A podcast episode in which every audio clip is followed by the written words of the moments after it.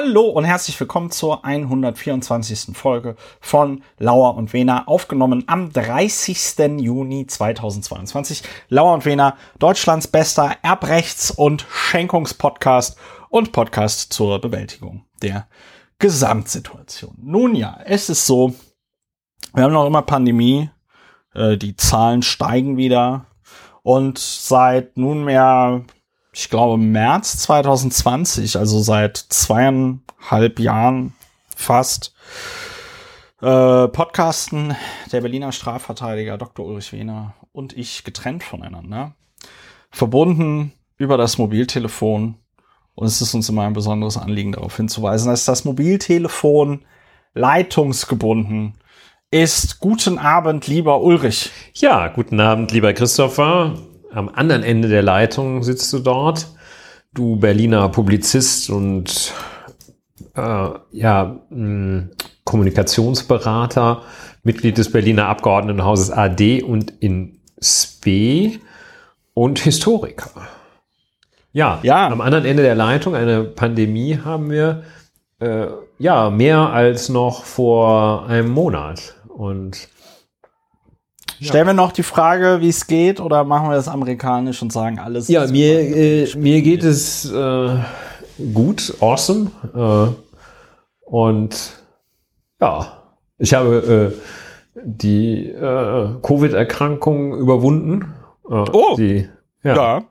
Und Gesundheit. Ja, Gesundheit. War es schon, schon BA5? Ja, es war BA5. Ja. Es war ultra infektiös. Und äh, es war ein sehr niedriger CT-Wert, der ja für hohe Infektiosität spricht. Äh, ja. Im Rahmen der PCR-Testung. Äh, viele Viren. Viel Viren, äh, genau. Und das sehr äh, frappierende für mich war, ich habe das genutzt, um äh, Antigen-Test-Experimente durchzuführen. Jetzt nicht ja. in also, mein Experiment hielt wissenschaftlichen, nicht den höchsten wissenschaftlichen Standards stand, aber es hat sich gezeigt, dass also verschiedene Hersteller, auch die, die laut äh, Testung Paul des Robert, des Paul Ehrlich, glaube ich, ne, des Pi, ja. eine sehr, sehr hohe Sensitivität hatten.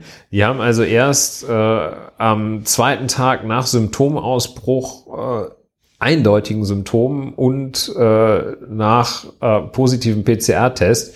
Da haben 24 Stunden später hatte ich endlich auch den zweiten Strich auf den Antigen-Test. Also jedenfalls nach meiner Erfahrung äh, Sicherheit durch Antigen-Test äh, ja, nicht, nicht herstellbar. Aber das auch ob er drei Euro kostet oder gratis ist. Das macht keinen Unterschied. Aber das ist interessant, weil äh, ich war ja auch den ganzen Juni über eigentlich mehr oder weniger krank und ich habe zwischendurch immer so Tests gemacht, die waren negativ. Aber äh, jetzt, wenn ich das so bei dir höre, könnte es ja sein, dass ich vielleicht auch Corona hatte ja. und es einfach nicht gemerkt habe. Also ich glaube, aber das ist natürlich auch allein, also äh, die Studiengruppe N gleich eins, also Icke. Und die ähm, also ich kann sagen, ähm, wenn man Corona, wenn es Corona ist, das merkt man. Also das äh, ja. hat so ein noch so ein extra ein, es britzelt. Ein, noch ein extra Feature gegenüber allen Erkältungskrankheiten, die man in einem mehr oder weniger langen Leben schon erlebt hat. Da gibt's noch einen, wo man merkt, nee, das ist, irgendwas ist anders. Also das, ist, das ist noch ein Schippchen mehr. Also ne? abgesehen davon, dass es äh, zu einer Zeit kommt, wo wirklich sonst niemand hustet oder schnupft oder so, äh, auch Niesen genannt. Und äh, dann hat's noch diesen, noch diesen Extra-Touch, so das so fünf Sterne superior. Ist nur so ein bisschen schwindelig oder hat so, so ja. ganz leichte neurologische Ausfälle, äh, ja. die dazukommen und eine, eine, eine Schwere, äh, so eine, ja. eine Schwere, die ich tatsächlich, so stelle ich mir eine richtig anständige Depression vor, so mit so Antriebslosigkeit und so. Aber das, und dann, äh, zack, nach zwei Tagen weitgehend wieder gut. Ne? Also Ich hoffe, Immerhin. dass ich viel Also- Glück gehabt habe. Und äh, also ganz, ganz, ganz krass. Äh, also ich kann aus meiner Erfahrung sagen, wenn man es hat, äh, das merkt man. Ja, also ich sag mal. Aber es ist natürlich das- nur meine Erfahrung. Nee, als ich das hatte, fand ich ja am wirklich bemerkenswertesten, dass man so selbst alltägliche Dinge, die man sonst tut, um zu entspannen, nicht hinbekommt. Ne? Also ich habe das geschafft, irgendwie zehn Minuten Xbox zu spielen Ja. und fühlte mich danach dann so,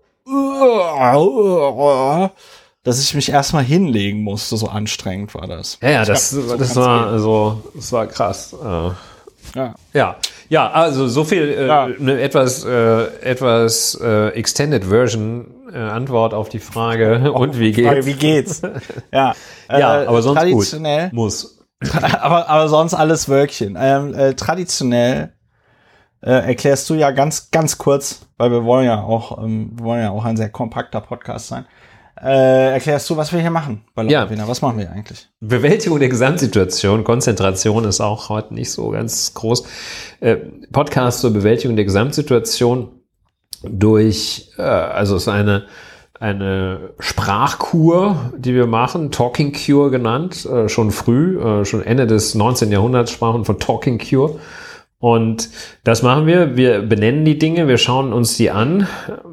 Häufig Dinge, über die wir uns spontan aufgeregt haben, aber dann schauen wir uns die an, gucken uns das nochmal an, was sind die Fakten und regen uns dann auf. Die Technik heißt äh, faktenbasiertes Aufregen und das hat kathartische Wirkung.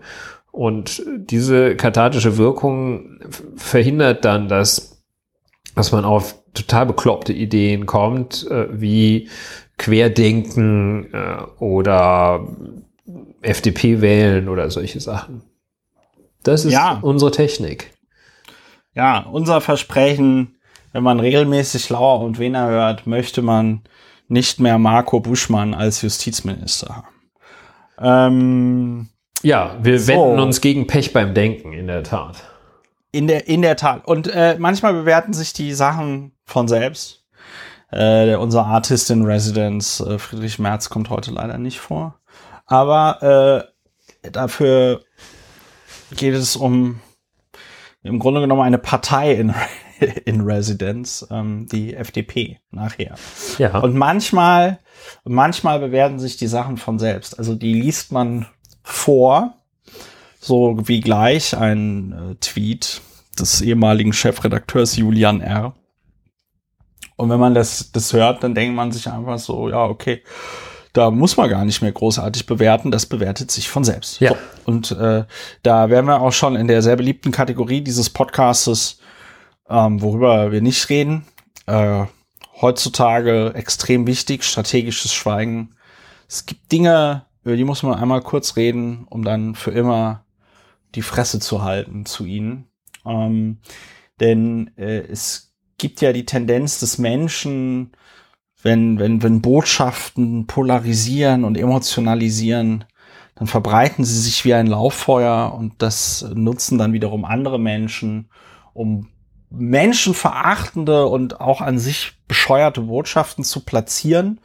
Und da muss man dann sagen, halt, wir machen nicht jeden Scheiß mit. Wir reden einmal kurz über den Quatsch, um dann für immer über ihn schweigen zu können. Das ist auch ähm, eine Form der mentalen Hygiene, um einfach sich den Kopf frei zu schaufeln äh, von diesem ganzen Scheiß, der einem da jeden Tag so über den Weg läuft.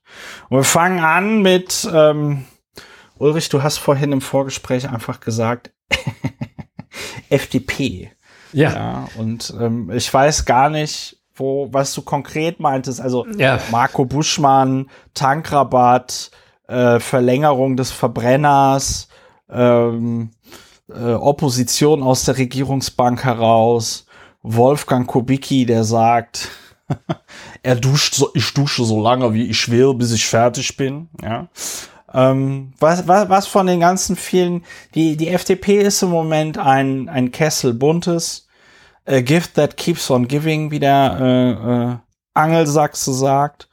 Was, was meinst du konkret? Ja, in der Tat, es ist die Gesamtbetrachtung, die hier dazu führt, dass die ganze Partei mit äh, nahezu 100 Prozent ihrer Repräsentanten es in die Rubrik des nicht drüber Redens gebracht hat.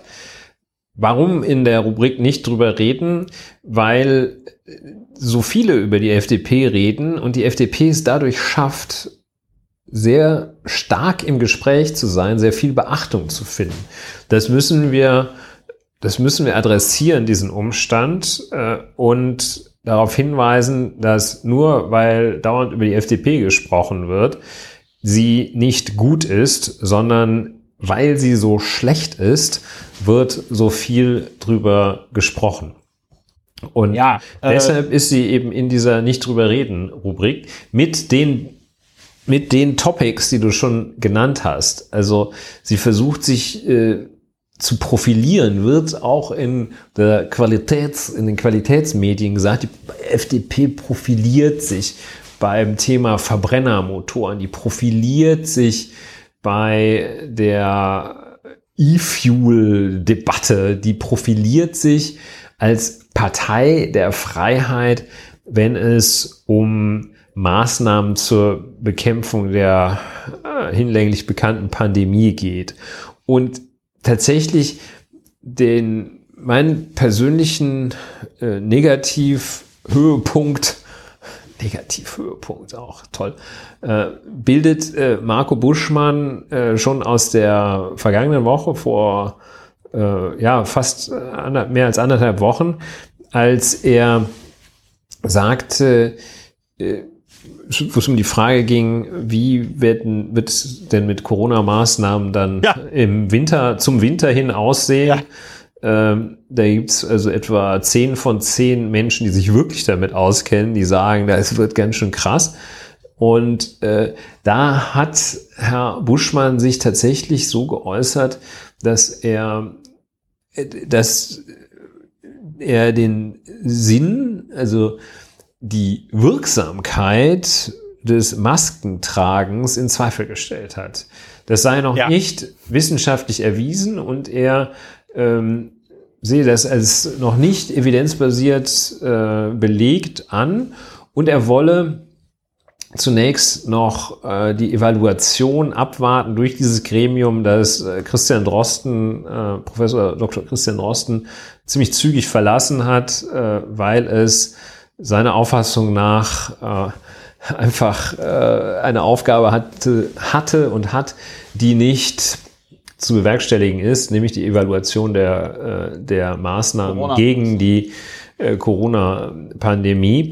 Äh, was aber, äh, und das, da, da muss man äh, kein Experte zu sein, ähm, man weiß auch, wenn man nicht Bundestrainer ist, dass man auf äh, Lionel Messi äh, musste man aufpassen, wenn der in der gegnerischen Mannschaft ja. ist. Genauso sicher weiß man, dass auch als Nicht-Epidemiologe weiß man, dass das Maske tragen, zumal FFP2-Schutzmasken, dass das einfach extrem wirkungsvoll ist.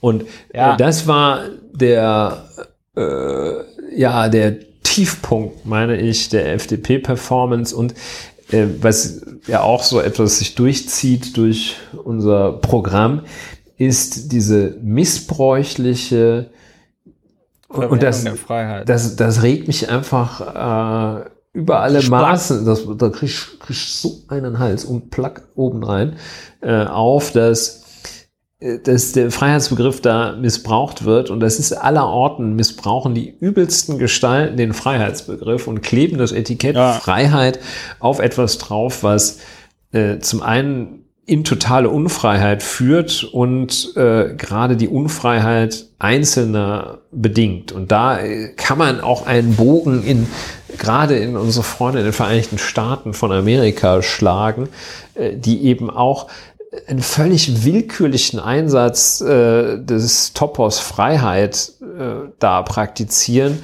ähm, Freiheit Waffen zu tragen und äh, äh, und äh, ungeborenes Leben äh, der, der vermeintliche Schutz ungeborenen Lebens, der zu einer hundertprozentigen Freiheitseinschränkung führt, ist für die scheinbar widerspruchsfrei möglich.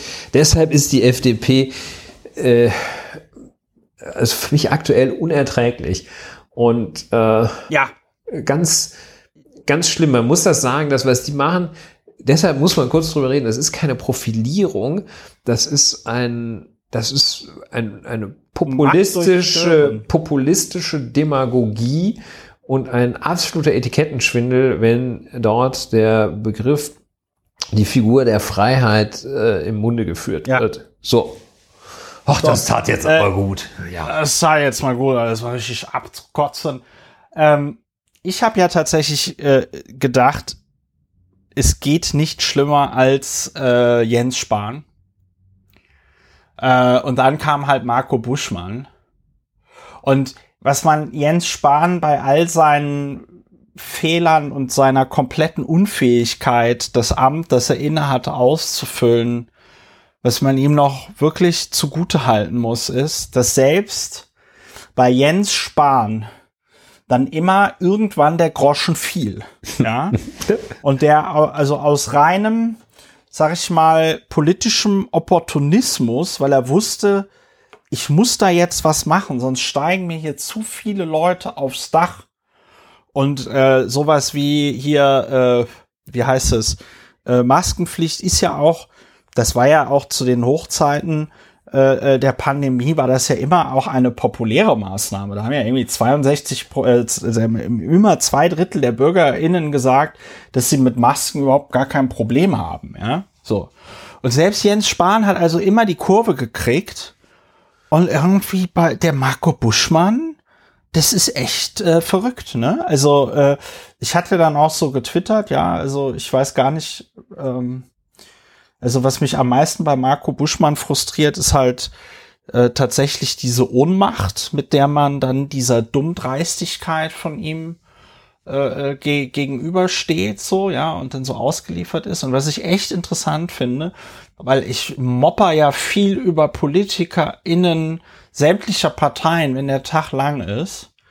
Aber wenn du über einen FDP-Politiker rummopperst und es dann auch noch so ein bisschen über Corona geht, dann kommen auch ganz schnell so ganz komische Leute, mit denen die FDP meiner Meinung nach auch überhaupt gar nichts zu tun haben äh, sollte, aber ähm, anscheinend hat und das ist dann so fast schon so AfD-Niveau. Ne? Also das ist so äh, junge Liberale und so. Das ist schon äh, da geht es schon echt an die Zukunftsfähigkeit dieser Partei, wenn man sich anguckt, äh, wie deren Parteijugend da äh, unterwegs ist. Und als der Buschmann dann gesagt hat, ja, gäbe keine Evidenz und so, da ist mir echt das Messer, da ist mir echt das Messer in der Hose aufgegangen. Und ich habe mich gefragt, ist Marco Buschmann, ist das ein schlechter Mensch? Weiß der das eigentlich besser?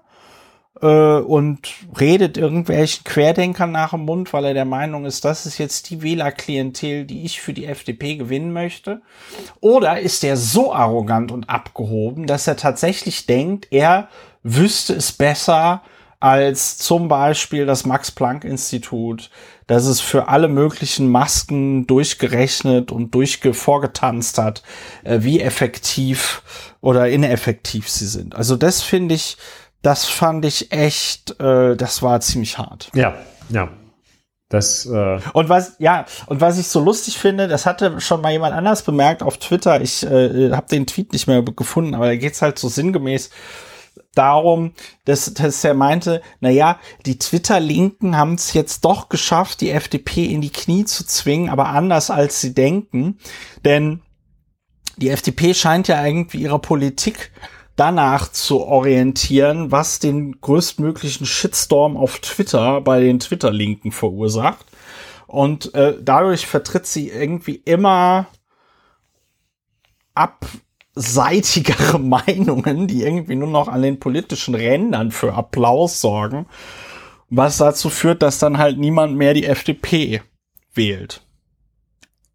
Ja. Die FDP war war halt mal eine Partei, die nicht umsonst 2009 war das, ne? Oder war es 2013? Nee, 2013, oder?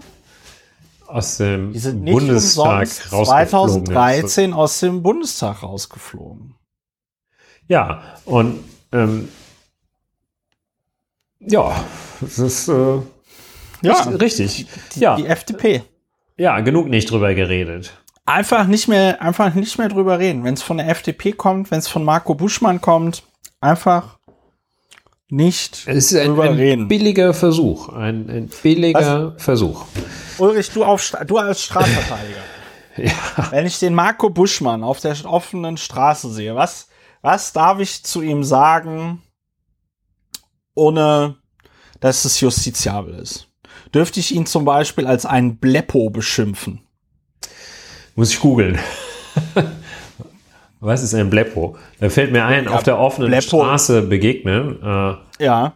ich bin dem äh, Bundeskanzler beim Joggen begegnet. Welchem Bundeskanzler? Dem deutschen Bundeskanzler. Unserem. Ja, der kam mir entgegen und ich habe gesagt, guten Tag, Herr Bundeskanzler. Und dann hat er gesagt, guten Tag. Und du hast ihn nicht umgerannt, weil er so klein ist. Nein, ich habe äh, ihn tatsächlich auch erst recht spät erkannt. äh, und zwar eigentlich daran, dass ich dachte, warum, warum laufen diese zwei Riesentypen so nah an diesem kleinen Mann? und, äh, Äh, Ja. ja, aber das nur, Hast, ja, du, hast du wenigstens die Gelegenheit genutzt, um ihn, um, um zu sagen, äh, guten Tag, Herr Schulz. Ich finde es echt schade, dass Sie, da- dass, Sie, dass Sie damals nicht Bundeskanzler geworden sind. Guten Tag, Herr Schulz, ja. Nee, ich habe einfach, ich dachte, äh, Es ist seine Bürgerpflicht, zu sagen, guten Tag, Herr Guten Bundeskanzler. Tag, Herr Bundeskanzler. Und äh, ich war überrascht, dass er nicht sagte, Guten Tag, Herr Wehner, aber äh, ja. Ja, das finde ich auch unverschämt, ja. Du hast ihn immer so nett gegrüßt und dann kennt er noch nicht mal deinen Namen. Ja, es war, fand ich Ja. auch nicht gut. Ja, Bleppo. Pff, nö, also mh, Bleppo, also ich würde das so in, äh, in meiner Generation äh, Depp äh, übersetzen. Boah. Jetzt, wer, aber man könnte ihm doch zum Beispiel, wenn man jetzt sagt, du, äh, hier Marco Buschmann, du bist ein beschissener Politiker, deine Politik ist scheiße, was du machst ist scheiße. ja, das In kannst du Paris, machen. du, war, du warst noch nie in Paris, es kennt dich auch noch, kennt dich auch keiner in Paris. Claudia kennt dich auch nicht. Sowas könnte man sagen. Ja, ja. Ja, Gut. ich wäre für die Äußerung sachliche Kritik, aber äh, Ja. Das ist Claudia kennt dich ja auch Das nicht. ist- das geht schon in die richtige Richtung. Das ist sachlich, das ist, das entspricht den Fakten und wenn man da repräsentativ befragen würde, würde da auch zugestimmt werden. So, ähm, machen wir weiter äh, in diesem Zirkus an äh, PolitikdarstellerInnen, wobei machen wir uns nichts vor, es sind vor allem Dingen Politikdarsteller.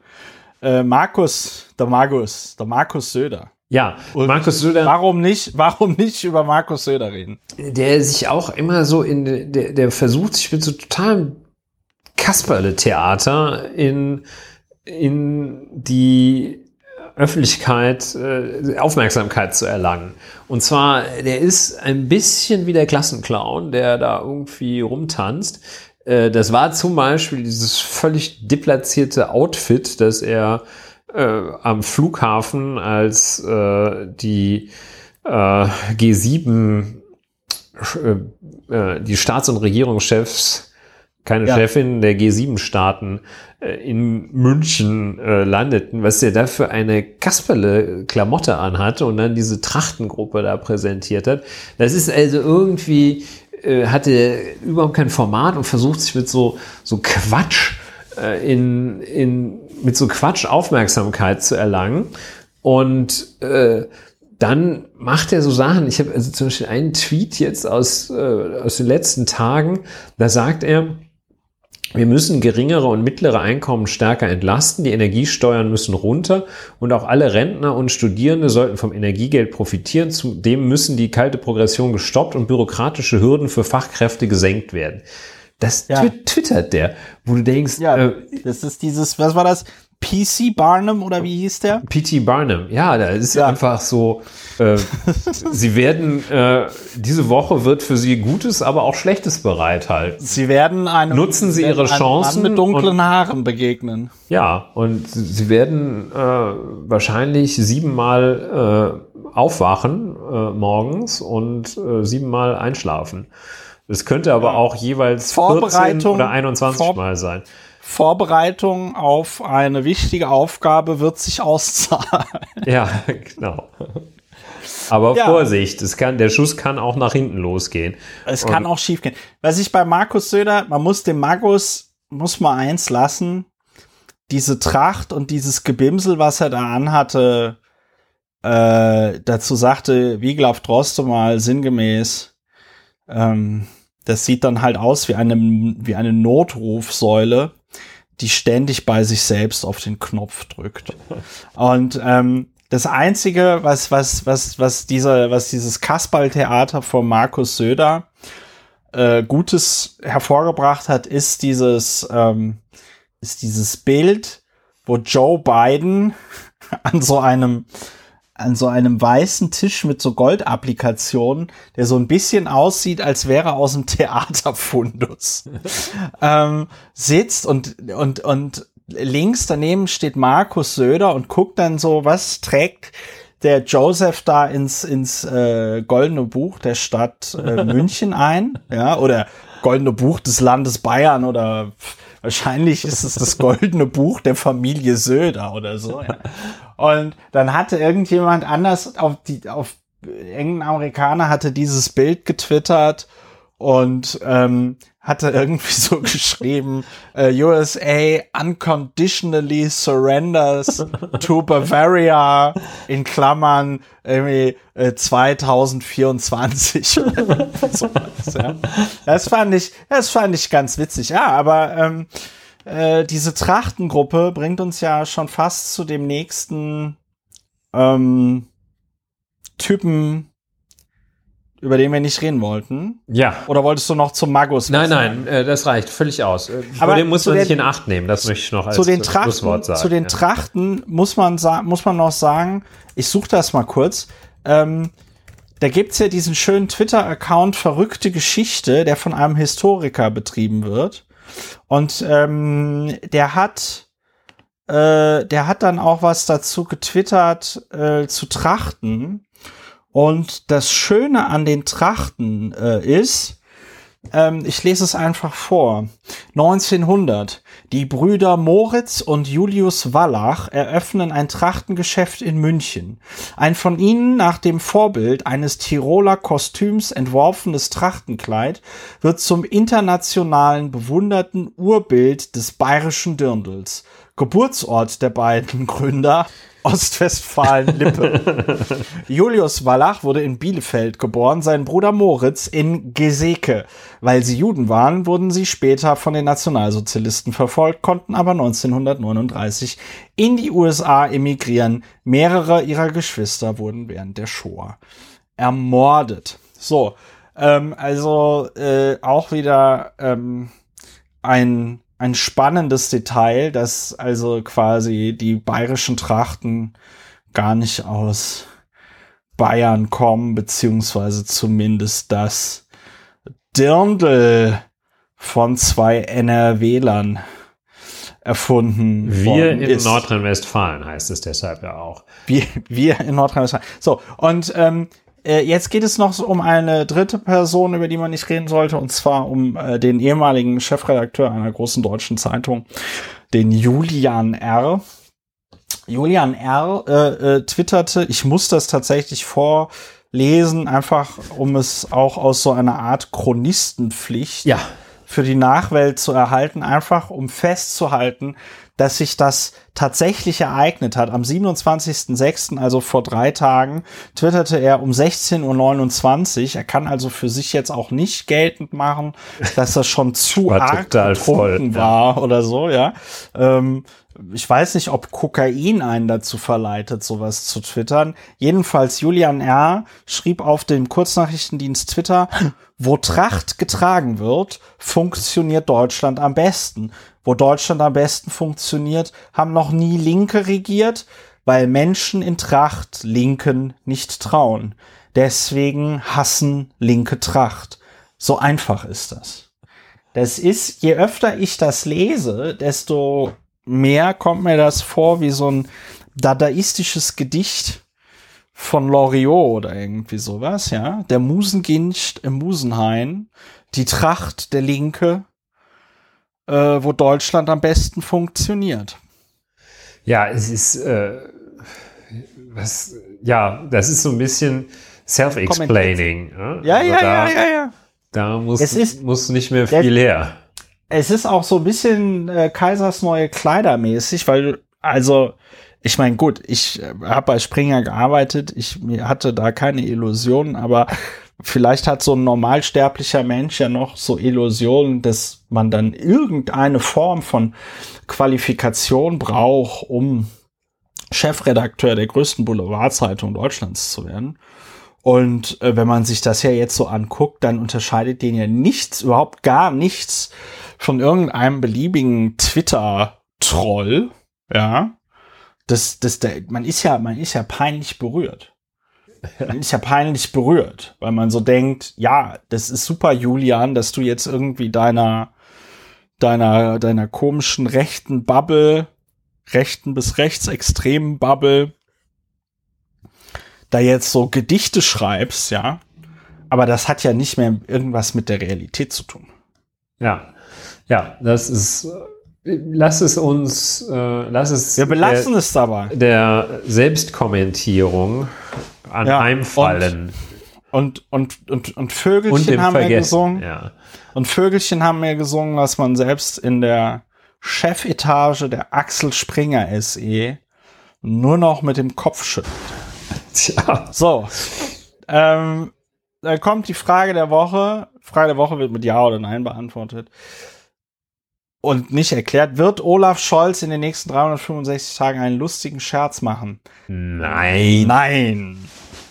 Müsste man eigentlich schon eine Ausnahme machen mit der Erklärung, weil der Hintergrund ist ja sehr ernst. Ne? Also er hat, ähm, er hat eine Journalistin, die ihm bei der Abschlusspressekonferenz äh, vom G7-Gipfel, die hat ihn irgendwas gefragt und fragte und leitete diese ähm, Frage ein mit so einer Höflichkeits Formulierung, nämlich äh, könnten Sie und dann weiß ich nicht, das und das erklären, ja.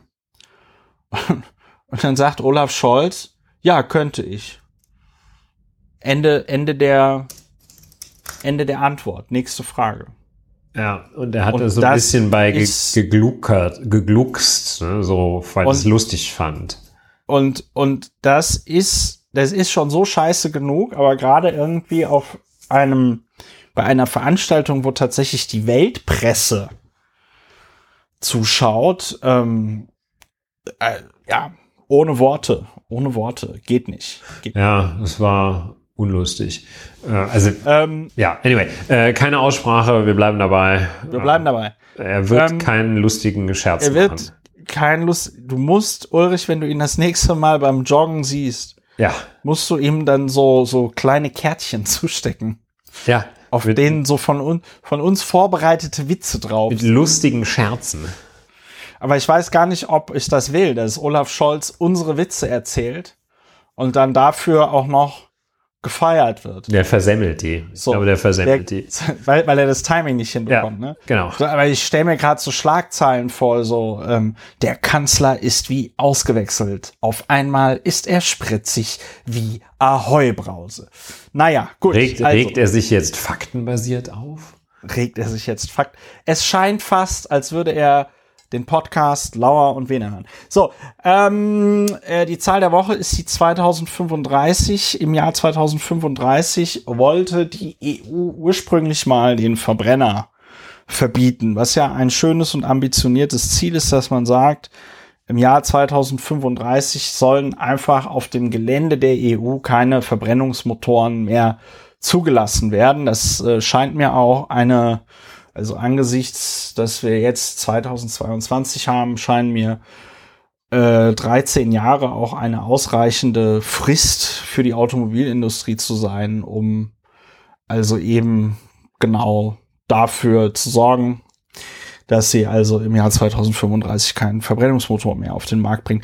Das hat dann, vielen Dank FDP, aber wahrscheinlich auch SPD, das wurde dann auf Betreiben der Bundesrepublik Deutschland hin aufgeweicht. Und zwar sagte, heißt die Formulierung jetzt irgendwas mit, ähm, dass im Jahr, ab dem Jahr 2035 nur noch klimaneutrale Verbrennungsmotoren ähm, zugelassen. Ja, ja. Das Wort klimaneutraler Verbrennungsmotor ist an und für sich schon ein Oxymoron. Das, das ist wie ähm, Alkoholfreier Schnaps. alkoholfreier Schnaps oder sexfreier Geschlechtsverkehr oder so, ja. Das ist einfach, es geht nicht. Und was dahinter steckt, ist die Idee dieser sogenannten E-Fuels. Ähm, und E-Fuels sind gerade in einer Zeit, in der wir ähm, gerade in einer Zeit, in der wir äh, darüber reden, dass es im Winter, im Herbst, im Winter eine Hungersnot globalen Ausmaßes geben könnte, weil ähm, einmal die Ukraine nicht dazu kommt, ihre Felder zu bestellen und dann äh, die Getreidereserven, die die Ukraine hat, entweder von Russland geklaut, zerstört oder äh, daran gehindert werden, verschifft zu werden. Ja. Ähm, also dann zu sagen, wir benutzen Ackerland, wertvolles Ackerland, nicht dafür, um da Essen anzubauen, sondern um dort Feldfrüchte anzubauen, die dann direkt in Treibstoff äh, verarbeitet werden.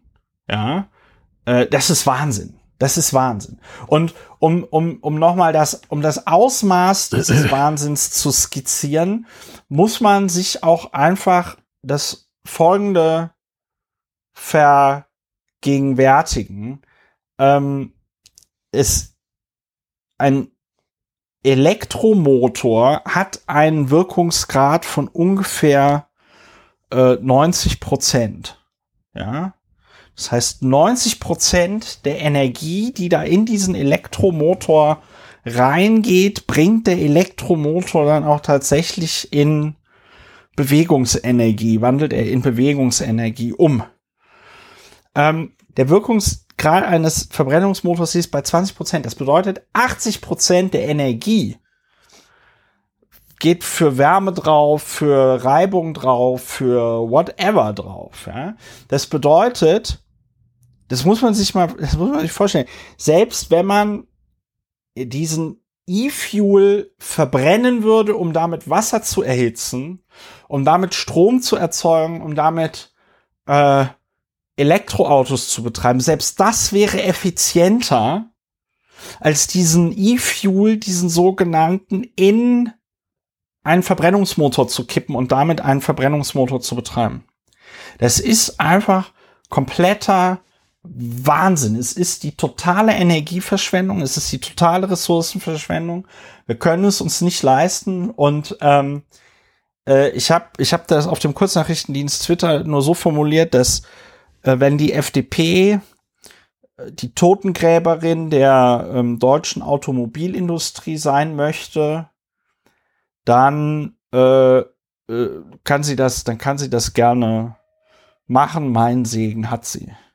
Es ist äh, frappierend, dass die deutsche Industrie es in den letzten 20, 30 Jahren immer nicht hinbekommen hat, äh, bei neuen Technologien, an deren Entwicklung sie teilweise beteiligt war, wo sie auch kurzzeitig dann führend war, dass sie es immer nicht hinbekommen haben, diese Technologien auch erfolgreich äh, in den Markt äh, zu bringen. Das hatten wir bei Mikrochips, das hatten wir bei Fernsehern beim Wechsel vom Röhrenfernseher zum Flachbildschirm. Ähm, das haben wir jetzt beim, beim Elektroauto, wo uns andere Länder irgendwie äh, wegfahren. Das haben wir bei äh, Mobiltelefonen gehabt, ja. Also alles, was so an neuen Technologien aufkommt, wird halt vor allem Dingen in Fernost dann äh, umgesetzt, aber halt eben nicht in Deutschland.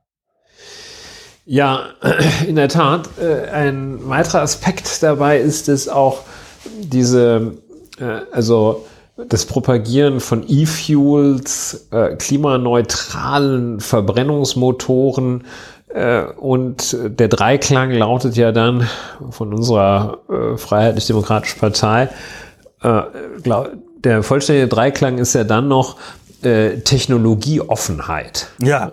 ja. Also, und gerade dieses Technologieoffenheit, aber alle drei Begriffe erfüllen eben die Kriterien von äh, Bullshit oder Humbug Ja. oder wie man es auch nennt, äh, nämlich, äh, dass es so eine vordergründige äh, Wahrheit ist, die dann auch noch so ein bisschen fachbegrifflich klingt, wie technologieoffen, klimaneutral, E-Fuel und sowas, ähm, die also äh, vermeintlich, äh, vermeintlich etwas ganz äh, Besonderes, äh, Eindrucksvolles ist, äh, aber in trügerischer Absicht präsentiert wird. Ja, ja. Äh, und äh, es ist jetzt keine echte Lüge, aber es ist eine Falschdarstellung.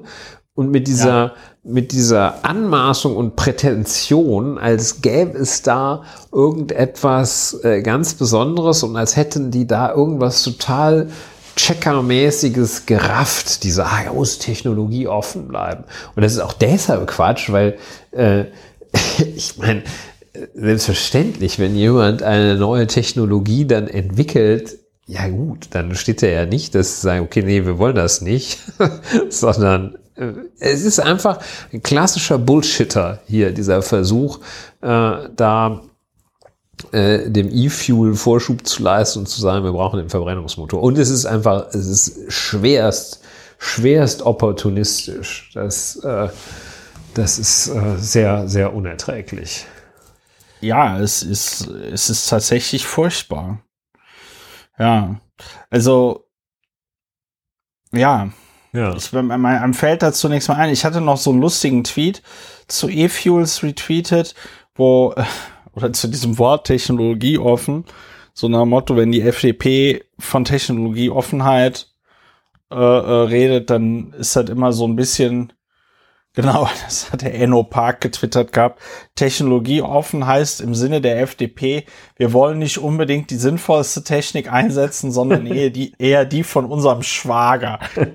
Also das ist, das ist, das beschreibt es irgendwie ganz gut. Also ich meine, Technologie offen ist ja irgendwie eine totale, ist ja eine totale Nebelkerze und ist ja auch irgendwie Quatsch, weil am Ende des Tages ähm, äh, muss irgendwann musst du dich auf eine Technologie einigen, ne? So und ähm, äh, es ist halt der Elektromotor, der Elektromotor ist halt einfach dem Verbrennungsmotor so dermaßen überlegen. Ich habe neulich auch noch mal ein schönes äh, Foto gesehen. Da sitzt so ein Typ neben zwei Motoren, ne? Irgendwie so rechts ein so ein riesengroßer Klotz Verbrennungsmotor, 230 PS äh, äh, äh, Verbrennungsmotor und links so ein super kleines, kompaktes Teil, 230 PS äh, äh, Elektromotor. Ne? Und also nur von diesem Bild wird irgendwie klar, der Verbrennungsmotor hat die langste, längste Zeit überlebt und war, also ich denke, ich lehne mich da als Technikhistoriker nicht zu sehr aus dem Fenster, aber sollte die Menschheit doch noch die Kurve kriegen, wird man sich aber ganz, ganz, ganz dolle wundern, was das denn bitte für ein komisches Jahrhundert war, in dem die Menschheit der Meinung war, dass dieser Verbrennungsmotor eine gute Idee ist. Ja, es, Also- gibt, äh, es gibt ja immer so äh, archäologische Funde, äh, bei denen, also vor allem im, äh, im heutigen Lateinamerika gibt es so Ja.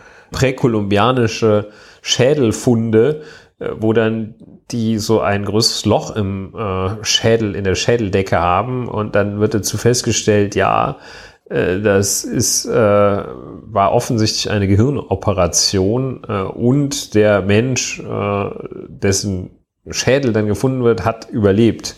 Jedenfalls eine gewisse Zeit lang. Und das ist so ein bisschen der Verbrennermotor, wie man sich fragen kann, ey, wie haben die das damals gemacht mit so einem rostigen Nagel, da die Schädeldecke geöffnet? Und das wird man dann sagen, wie haben die das damals gemacht? Da haben die, haben die so, äh, so raffiniertes Erdöl äh, in ein Auto äh, angezündet, das explodiert und dann ist das Auto gefahren. Das wird also, äh, Ja. ja, das, Genau. äh, dagegen ist die Dampflok echt Hochtechnologie wahrscheinlich. Und ja, ich warte ja vor allem auch darauf, dass sich, dass sich auch so etwas ähm, Verkehrslösungen äh, abzeichnen, die sich eben äh, lösen, wahrscheinlich heißt es deshalb Lösung, lösen von dem Bild des Pkw, das man jetzt, ja. äh, dass man jetzt die letzten Richtig. 80 Jahre pflegt. Ähm, also die ersten 20 waren die Motorkutschen und dann das Bild des Pkw, dass es jetzt, dass es also immer so ein Ding sein muss, das so einen riesen Kofferraum hat, vorne so eine Motorhaube und dass dann da fünf Leute reinpassen. Das kann doch nicht sein, dass das jetzt, dass, ja. dass, dass da nicht mal, dass diese, diese Komplettfixierung auf dieses Modell, ähm, das wird, und das wird natürlich die Automobilindustrie äh, TM, wird es so lange machen, wie es geht. Die haben so lange an ihren Motoren unverändert festgehalten, wie es eben ging. Und äh, ähm, solange wird die dann auch festhalten an diesen, an diesen äh, eckigen Kisten, äh, die äh, vier bis sechs Meter lang sind. Äh, das kann nicht sein, dass das, dass das nicht mal verlassen wird, diese Überlegung. Und was wird die Welt schön sein, naja, sie wird nicht schön sein, aber wie schön wird jedenfalls dieser Aspekt sein, wenn das endlich vorbei ist mit diesen erbärmlichen ja. Karren. Und da denke ich jetzt nicht an irgendjemanden, der in der ostwestfälischen Pampa auf dem Dorf wohnt ähm, und 30 Kilometer fahren muss, äh, um eine Kisten, Kiste Pilz zu kaufen. Ähm, aber ja, gut, dieser Vergleich überflüssig, aber ähm, ja, das wird sehr schön. Äh, wo kommen wir her? Vom ja, E-Fuel, ja. das ist, das ist, ähm, ich komme ja vom E-Fuel. Ich komme, ich komme mehr so aus dem Völkerrecht. Auf jeden Fall, ja, ähm, das, das, ich sehe das immer, ich weiß nicht, wie dir das geht, aber ich finde, man sieht das eigentlich in, an jeder größeren Straße in Berlin sieht man das, äh, finde ich morgens immer ganz eindrucksvoll. Äh, du stehst an einer beliebigen Kreuzung einer größeren Straße und in der Rotphase sammeln sich auf diesem maximal ein Meter breiten Fahrradweg sammeln sich so zwölf bis zwanzig Fahrräder auf ja irgendwie zehn Quadratmeter. Ja, ja, ja.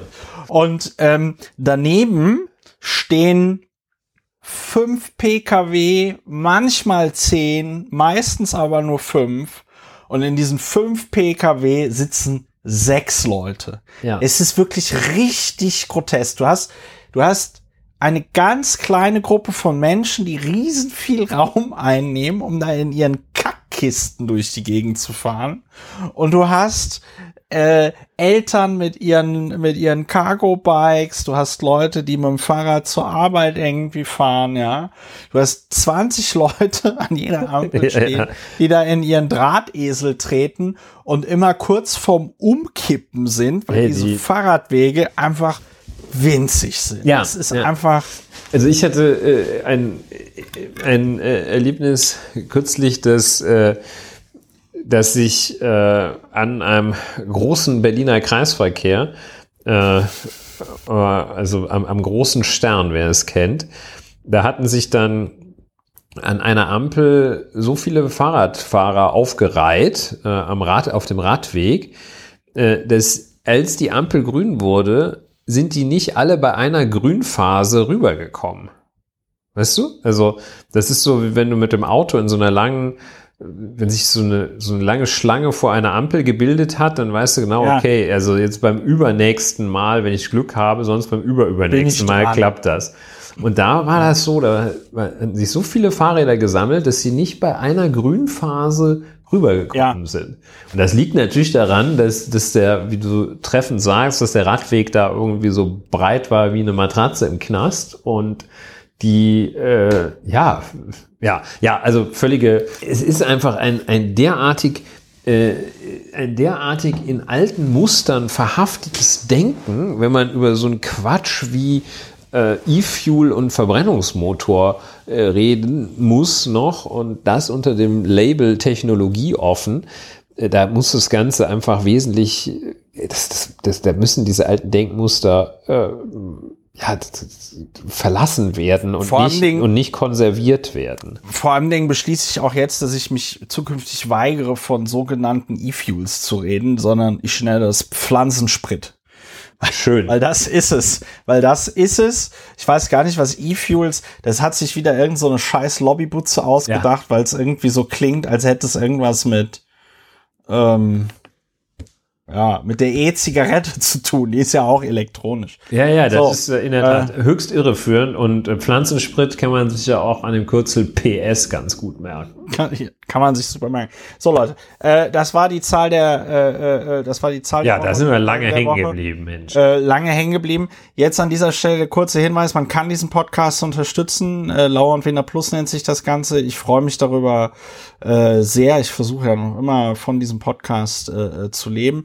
Ähm, und äh, wenn ihr euch darüber informieren wollt, wie das funktioniert, plus.lauerundwiener.de. Man kriegt diesen Podcast ein bisschen früher und mit Kapitelmarken. So, und das war auch schon der Werbeblock für Lauer und Wiener Plus. Kommen wir kommen wir zu jemandem, über den wir schon mal in diesem Podcast geredet haben. Ich weiß noch nicht mehr wann. Äh, über, über, die, über die Jugendhoffnung, über die Jugendhoffnung der äh, CDU. Nathanael Leminski. Nathanael, ich kenne viele Homosexuelle und einige tun mir leid. Der Staat muss schon aus reiner Selbsterhaltung die natürliche Form der Ehe fördern, der Ehe und Familie fördern. Leminski. Äh, man fragt sich, oh mein Gott, bin ich hier gerade im Supreme Court der USA gelandet? Aber die Antwort lautet nein.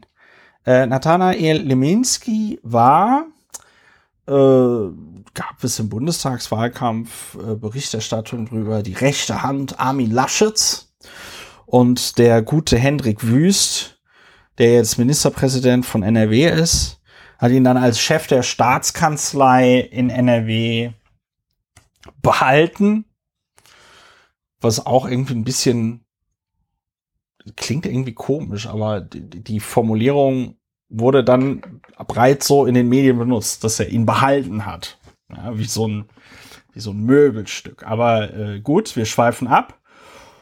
Äh, Nathanael Leminski ist äh, stramm christlich rechts so. Und Nathanael Leminski wurde im Jahre 2007 interviewt vom Spiegel in der Serie 21 unter 21. Nathanael Leminski, flammender Papstfan. Er ist das achte von zehn Kindern. Sex vor der Ehe lehnt er ab. Ist er dann noch immer Jungfrau? Hm? Äh, auf seine Lebensfragen lässt er den Papst die Antwort geben. Nathanael Leminski, 21, ist überzeugter Katholik und wirbt für seinen Glauben. Sein Credo, wir sind die Generation Benedikt. äh, und, da, und, da, und da Generation haut er, Benedikt. ja, und da haut der, und, da, und ich meine, Papst Benedikt, wissen wir alle, äh, weil wir sind ja auch Deutschlands bester Religionspodcast. Papst Benedikt war ja derjenige, der bevor er Papst wurde, da in äh, Bayern äh, Nee, nee, nee. sich. Ähm, ach so, Entschuldigung, Entschuldigung. Äh, äh, ja, Verzeihung. Doch, das war Nein, doch nein, in Regensburg, ja, oder? ja, ich, ich hatte gerade. Äh, sich ganz toll hervorgetan hat. Nee, das, wir, ich, wir reden nicht über Köln. Wir reden nicht über Köln. Papst Benedikt war auch nicht der mit den Spielschulden. Ich hatte nicht Man aufgepasst. Kommt da, Äh. man kommt da, man kommt da, man kommt da echt durcheinander bei den Rackern von der das katholischen das Kirche. ist, war auch nicht der, der sich da äh, von Manufaktum das Bischofshaus hatte einrichten lassen, oder? ja, ja, ja, ja. Das war nicht Trebart, Trebart, nee, Trebart. Thebarts von Elst. Ja, Thebarts von, meine Güte. Ja, also Nathanael Leminski sagt halt nicht nur Homo-Ehe, ich kenne hier viele Homosexuelle und einige tun mir leid, sondern er sagt auch so Sachen wie, wie steht er zu konservativen Reizthemen, etwa Abtreibung? Finde ich ethisch nicht vertretbar. Aber ich kann es noch verstehen, wenn es um Gesundheitsgefahren für die Mutter oder um eine Schwangerschaft nach einer Vergewaltigung geht. Aber die allermeisten Abbrüche haben mit persönlicher Lebensplanung zu tun. Darüber muss man reden. Ja, der Latana Iliminski, das ist so ein, Generation Der, äh, Benedikt, da komme ich ja auch schwer war- drüber hinweg, ja. weiß ich nicht, der war, der war im Geiste schon 50, aber schon eher in Richtung 60, als er noch 21 war. Ja. So, und jetzt dieser Nathanael äh, äh, Homose ich kenne viele Homosexuelle und einige von ihnen tun mir leid. Der ist jetzt ähm, belohnt worden für äh, sein für seine Prinzipientreue. Für seine Prinzipientreue. Er ist jetzt nämlich der Bildungsminister NRWs. Und äh, warum reden wir überhaupt über ihn? Weil Lauer und Wehner natürlich auch ähm, der Podcast der Non-Pology ist. Wir reden gerne über Non-Pologies. Und Nathanael Leminski wurde also jetzt im WDR angesprochen darauf, was, was haben sie denn, was haben sie denn da damals gemacht? Im, im Spiegel. Was haben sie denn da wie stehen Sie denn da heute zu? So, und ähm, jetzt bin ich hier gerade auf queer.de.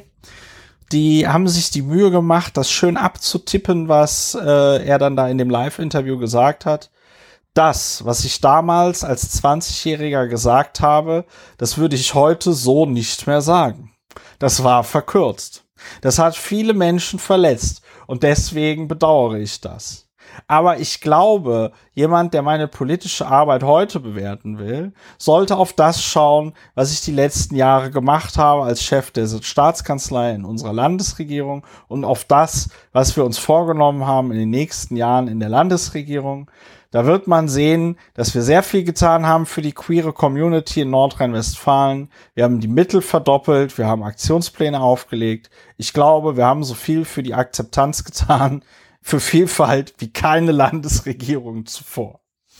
Ähm, ich finde an dieser Non-College und dann wird er nochmal gefragt, also so zitiert das jetzt, so schreibt das jetzt hier queer.de von Moderatorin Katharin Vogel angesprochen, ob seine Äußerung nicht das Bild eines Mannes ob durch, ob seinen Äußerungen nicht das Bild eines Mannes entstehe, der homosexuelle Beziehungen für weniger wertvoll hält als heterosexuelle, antwortete der am Mittwoch in seinem neuen Ministeramt vorgestellte und vereidigte Leminski. Ich kann verstehen, dass man beim Schauen dieser Bilder und Hören dieser Töne zu dem Eindruck kommt, ich glaube, wichtig ist zu sehen, wie ich mich verhalte und in den letzten Jahren verhalten habe. Das wissen auch meine Freunde und bekannte Menschen, die mich kennen, die auch wissen, was in meinem Freundes- und Familienkreis Homosexualität nichts ist, was tabu ist. So. Ja, also das ähm, ist so ein bisschen, ich habe ja nichts gegen Ausländer, ich esse ja selber gerne mal einen Döner. Und ja, genau. Äh, und im meine Übrigen, Frau ist auch Ausländerin. Ja, genau, Schweizerin. Und äh, im Übrigen ist natürlich auch äh, der ja, die Erläuterung dafür, dass man gesagt hat, äh, einige Homosexuelle tun mir leid, das, das hat er ja wörtlich gesagt, äh, dass man sagt, ja, verkürzt, was denn? Wie, wie wäre es denn weitergegangen? Und andere nicht? Ja. Oder was? Also, what the fuck was, äh, war verkürzt? Äh, ja. Zu korrigieren ist aber äh, meines Erachtens, dass er wie du gesagt hattest, Bildungsminister, Schulminister sei. Äh, das ist äh, nicht richtig. Der ist äh, Chef der Staatskanzlei Was? weiterhin und nee, äh, aber aufgestiegen zum der, im Range eines Ministers jetzt. Das ist das Neue. Aber er ist, äh, wenn ich das richtig sehe, nicht nee, Bildungsminister nee, von Nordrhein-Westfalen geworden. Nee, nee, nee, nee, nee. Moment mal. So.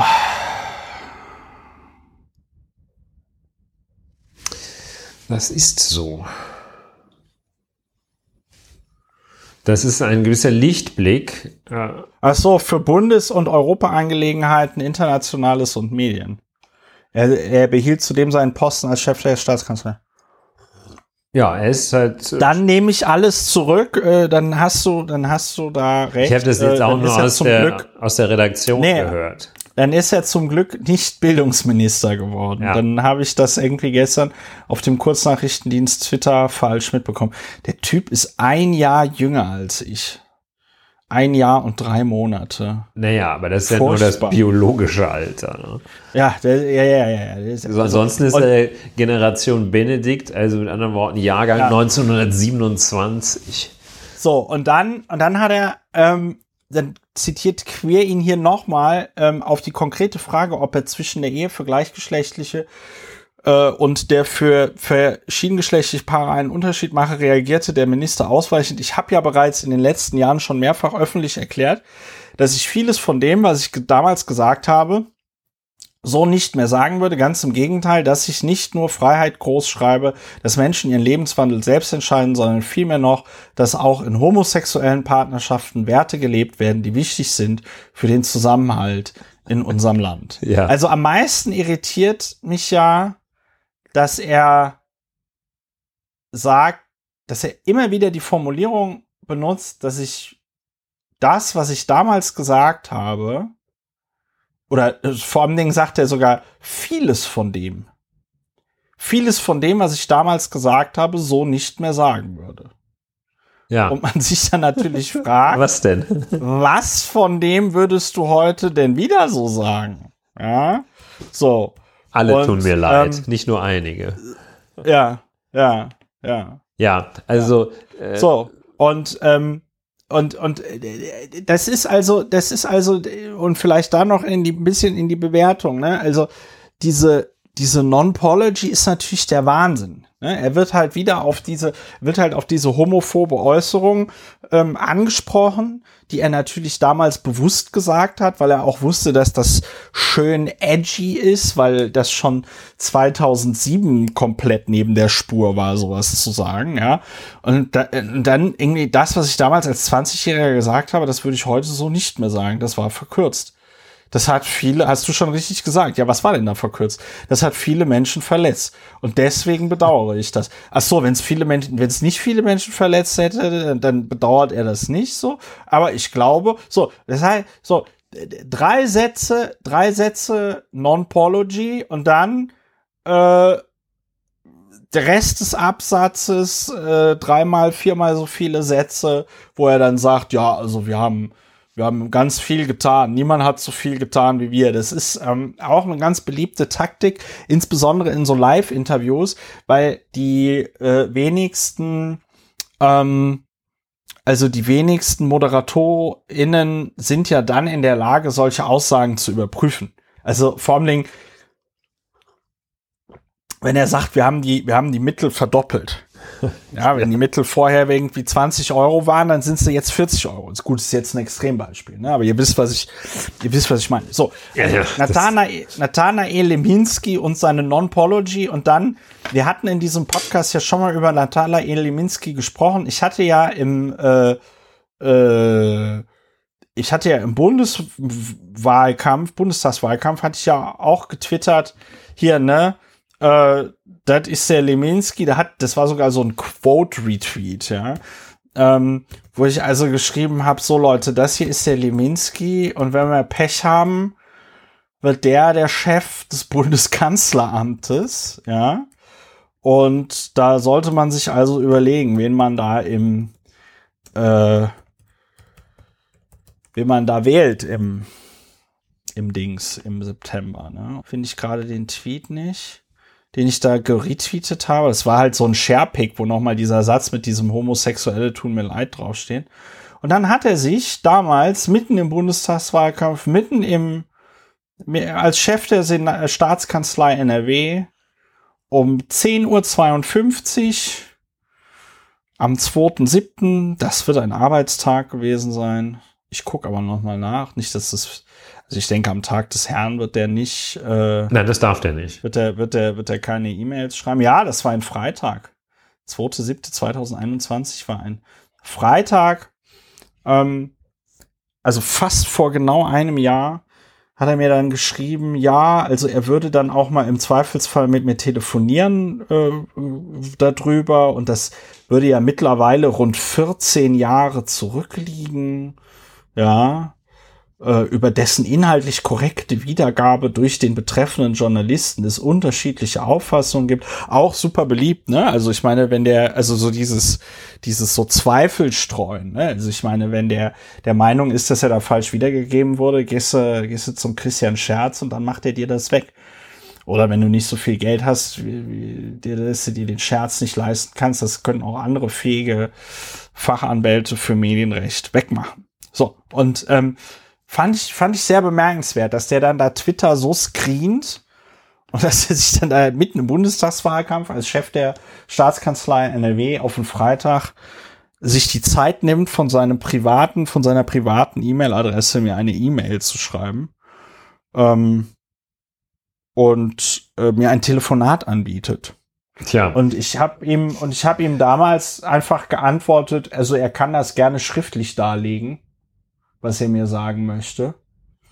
Und darauf hat mir der Nathanael dann leider nicht mehr geantwortet. Ja, die Zeit nicht mehr gereicht. Ne? Interessant wäre ja, die, die Frage, was findet denn der ja so zumindest mittelsmart äh, und etwas äh, etwas jünger auftretende Ministerpräsident Wüst an dieser, an diesem äh, Nathanael, dass ja, wahrscheinlich hält er da irgendwie die rechten Kreise der, äh, der NRW-Union bei Laune und hat die halt im Griff und äh, ja, die rechten, die rechten Christen, die, Rest, und, die rechten Katholiken ähm, das ist, das ist Nathanael Liminski. Der sorgt in, Pader, in Paderborn für Stimmung.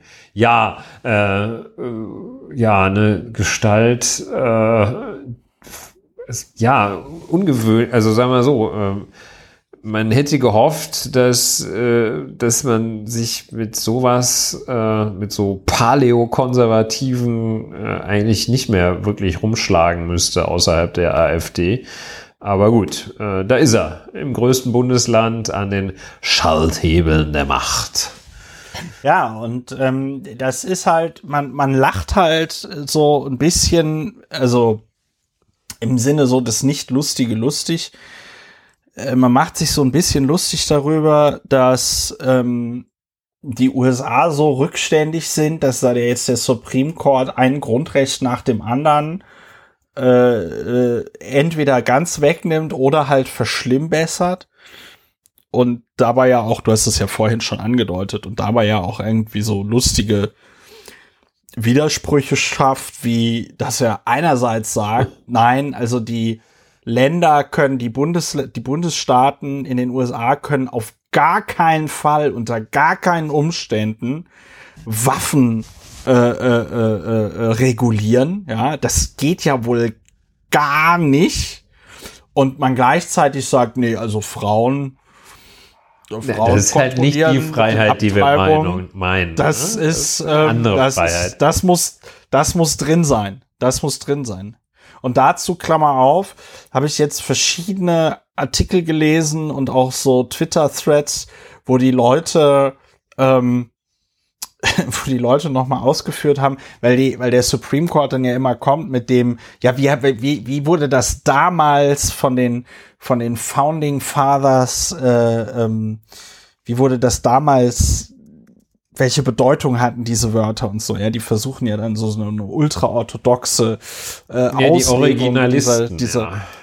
ja, dieser Schrift und äh, also da gab es jetzt tausend und einen Artikel, dass zu der Zeit ähm, als die Verfassung der USA geschrieben worden ist, äh, also Abortions, Abtreibungen, die waren halt vollkommen normal. Das war, das war Tagesgeschäft, ja. Da war, ähm, das war normal. Äh, das wurde auch als ähm, als Metapher benutzt, ähm, als positive Metapher, so nach dem Motto der der, der, der, der Krieg gegen die Engländer, das sei jetzt irgendwie die Abtreibung, mit der man, mit der man dann die, die, das Schlecht aus den USA irgendwie abtreibt und so, ja. Also so, weißt du, das war so vollkommen, vollkommen normal. Und deswegen so die Vermutung, äh, haben die dann da auch nichts zu Abtreibung in die Verfassung reingeschrieben, weil keiner dieser Männer auf die Idee kam, dass irgendwann mal irgendjemand ein Problem mit Abtreibung haben könnte. Ja, so. Klammer zu.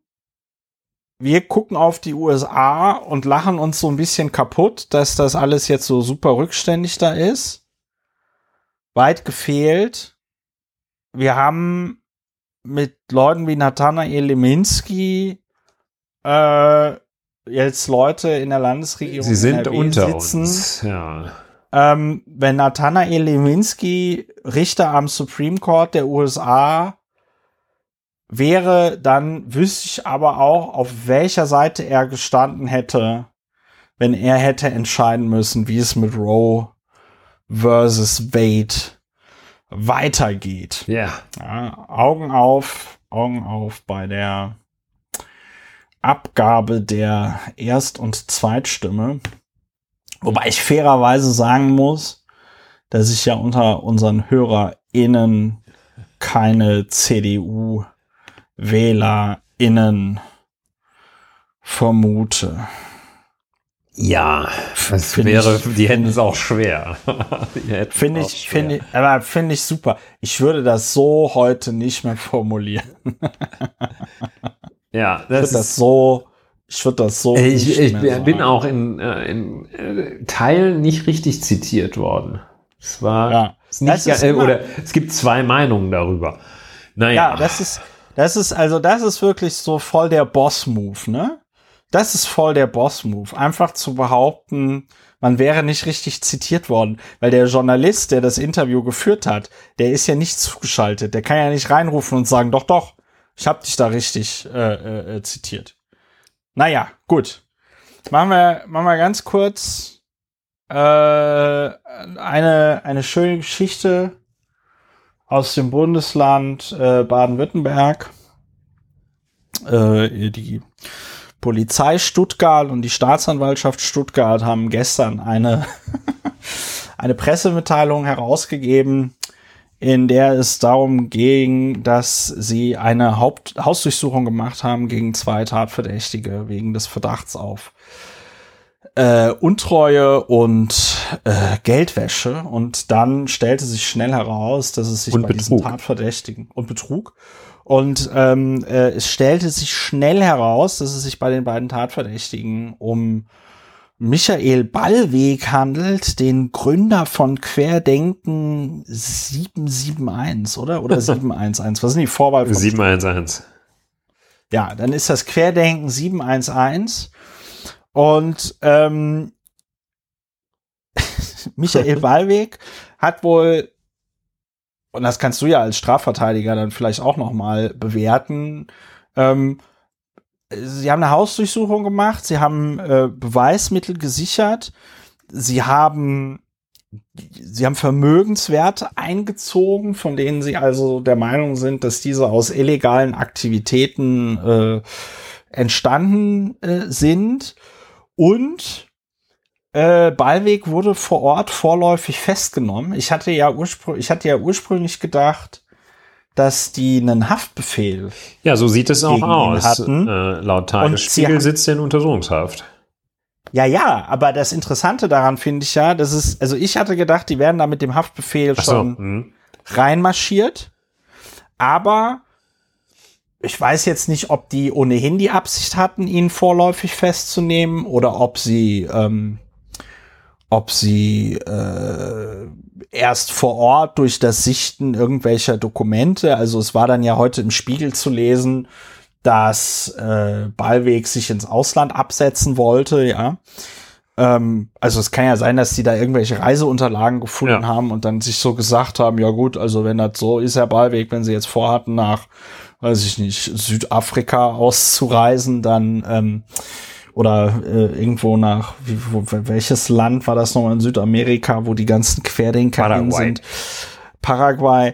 Äh, ja, dann bleiben Sie doch mal, bleiben Sie doch mal hier. Bei uns ist doch auch ganz schön.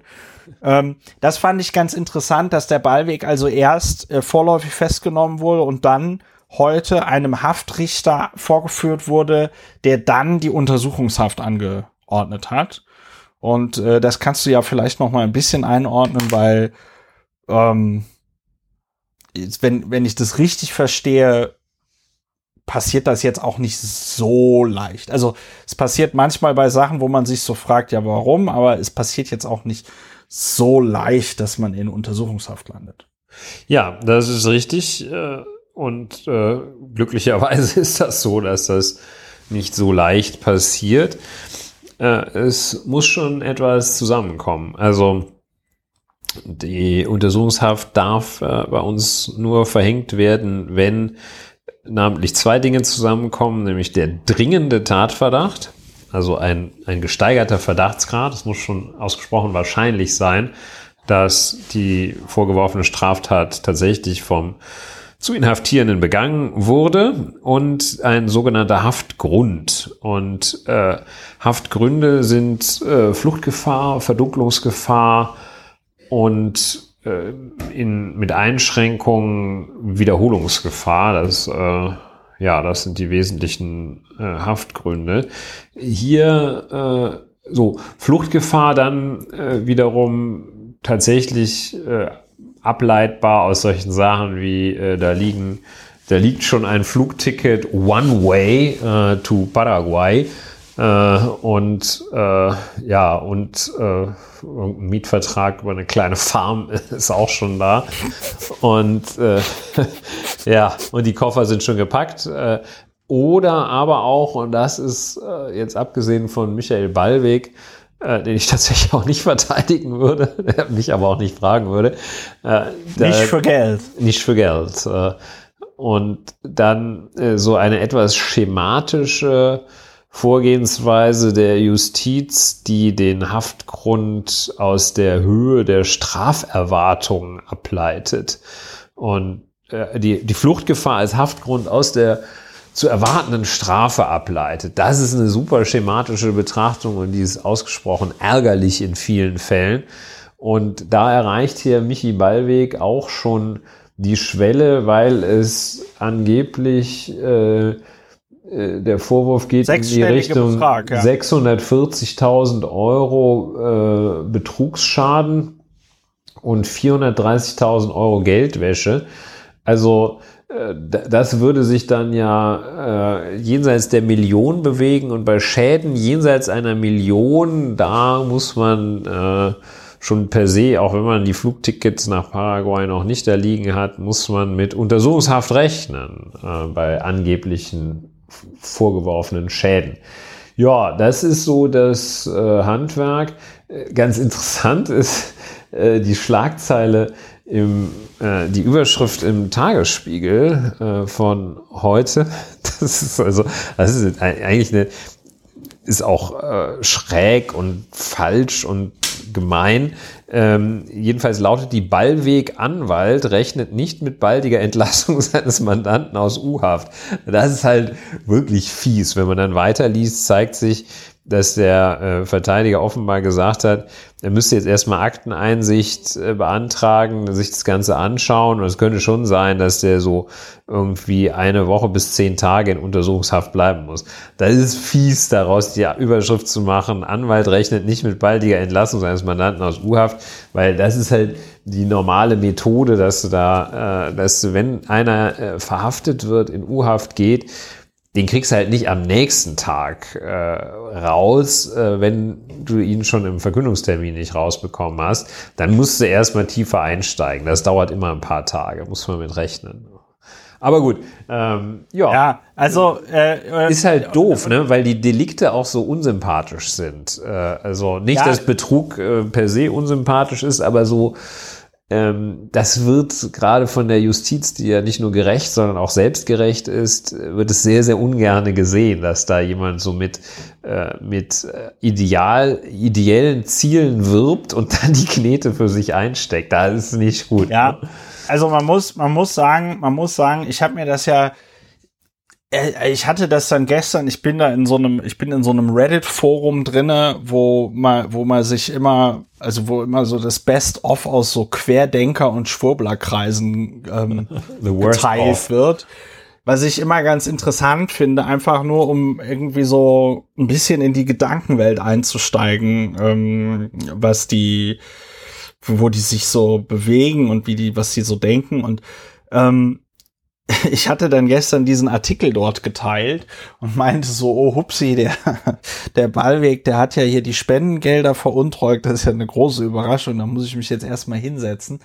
Ähm, und dann hat da einer in den Kommentaren so rumgenervt, so von wegen, ja, äh, der Ballweg hätte das ja alles als Schenkung deklarieren lassen. Und ähm, da habe ich mir das also nochmal auf der Webseite angeguckt von Querdenken 711 Und das ist schon so ein bisschen, also ich weiß nicht, wie du das jetzt als Wirtschaftsstrafrechtsexperte siehst, aber ich fand das schon sehr Jurismus anmutend, weil äh, also die haben da also auf der Webseite gut mittlerweile die Konten vom Ballweg sind schon alle irgendwie gesperrt, ja, das heißt ähm, er kann über, über PayPal und normale Konten gar kein Geld mehr irgendwie bekommen, aber er kann auch über Kryptowährungen Geld bekommen. Und ähm, dann schreibt er halt als Betreff bitte Schenkung angeben. Und ähm, wenn ich das richtig sehe, ist, äh, ist ja das, was er da eigentlich macht. Also wenn man mal jetzt die Untreue und den Betrug da äh, wegnimmt, wirbt er ja um die wirbt er ja um, um Spenden, um Zuwendungen an einen Verein, um daraus, und das schreibt er dann so, wir arbeiten seit fast einem Jahr ehrenamtlich für Demokratie und Grundrechte mit einer Schenkung unterstützte folgende Themen. Und dann steht da irgendwie Organisation, Demonstrationen, Recht, Finanzierung der Klagen gegen Versammlungsverbote und Versammlungsauflage, Entwicklung, IT-Tools wie Demokalender, Telegram-Bots, QDRM, was immer das ist, Initiativenverzeichnis und dann noch PeerTube, Entwicklung der YouTube-Alternative. So, und äh, das, ich glaube nicht, dass nur weil du auf eine Geldzuwendung dann Schenkung draufschreibst, dass dann und das dann im Grunde genommen wie eine normale Geldzuwendung für einen Verein verwendest, dass das Finanzamt dann sagt, ey, super, das ist ja eine Schenkung, da müssen wir uns ja gar keine Gedanken über irgendwelche Steuern machen. Ja, ja das ist völlig also, richtig. Da legst du den Finger äh, in, in, die, die, Wunde. In die Wunde äh, vieler äh, Rechts, äh, äh, Rechtsirrenden. So, äh, also einer der recht häufigen Rechtsirrtümer ist nämlich genau diese Struktur, äh, hat diese Struktur äh, zu glauben, dass es auf die Bezeichnung ankomme und nicht auf den Inhalt von äh, ja. von Rechtsgeschäften zum Beispiel. Das kannst du nennen, wie du willst. Ein Gericht wird immer in den Vertrag reingucken und oder in den Rechtsakt, in das Rechtsgeschäft, in die Willenserklärung tatsächlich reingucken und schauen, was ist denn wirklich damit gemeint. Und da ist halt auch gerne so ein äh, Schlaubi-Schlumpf-Move, dass man dann da irgendwas anderes draufschreibt und denkt, äh, wieso, ich habe doch gesagt Schenkung. Äh, und äh, oder ich habe doch gesagt, es äh, steht keine Haftung, steht doch drin. Oder ich habe ja. doch, ich habe doch gesagt, äh, ein geldwerter Vorteil ist nicht damit verbunden. Äh, so, äh, das ist also eben, dass man immer äh, den Vertragsinhalt und nicht die Bezeichnung. Und wenn da einer draufschreibt, was weiß ich, freier Mitarbeitervertrag, aber inhaltlich erfüllt es alle Kriterien eines Angestelltenverhältnisses, dann kann man das fett kursiv und mit Ausrufezeichen drüber schreiben. Es bleibt ein Dienstvertrag, es begründet ein Angestelltenverhältnis, auch wenn da draufsteht Werkvertrag. Fertig ist die äh, Geschichte und äh, ja, da ist so der Moment, wo man dann äh, vielleicht doch auch äh, mal einen Experten fragt. Äh, das ist auch so der Moment, wo dann äh, wo man dann vielleicht äh, umgekehrt auf, auf die medizinische Zunft übertragen, wo man vielleicht nicht mehr googelt, sondern echt zum echten Arzt geht. Ja.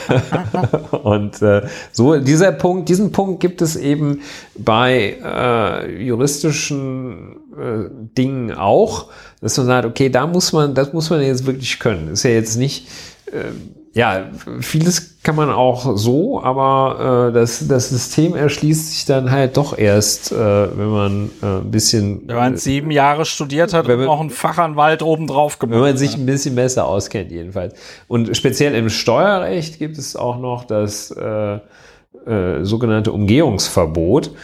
Ähm, ja. Da gibt es ja äh, ganz viele Konstruktionen, ähm, die erdacht werden, äh, mehr oder weniger erfolgreich, um Steuerentstehungstatbestände zu vermeiden. Und äh, da besagt eben dieses Umgehungsverbot äh, nochmal explizit, dass es nicht darauf ankommt, wie du das nennst und ob das vielleicht ja. erst noch äh, über äh, die über deine Tochter und äh, deine Oma oder äh, respektive Sohn und Großvater läuft, äh, sondern dass du da auf zum Beispiel die wirtschaftliche Berechtigung schaust und so etwas. Ne?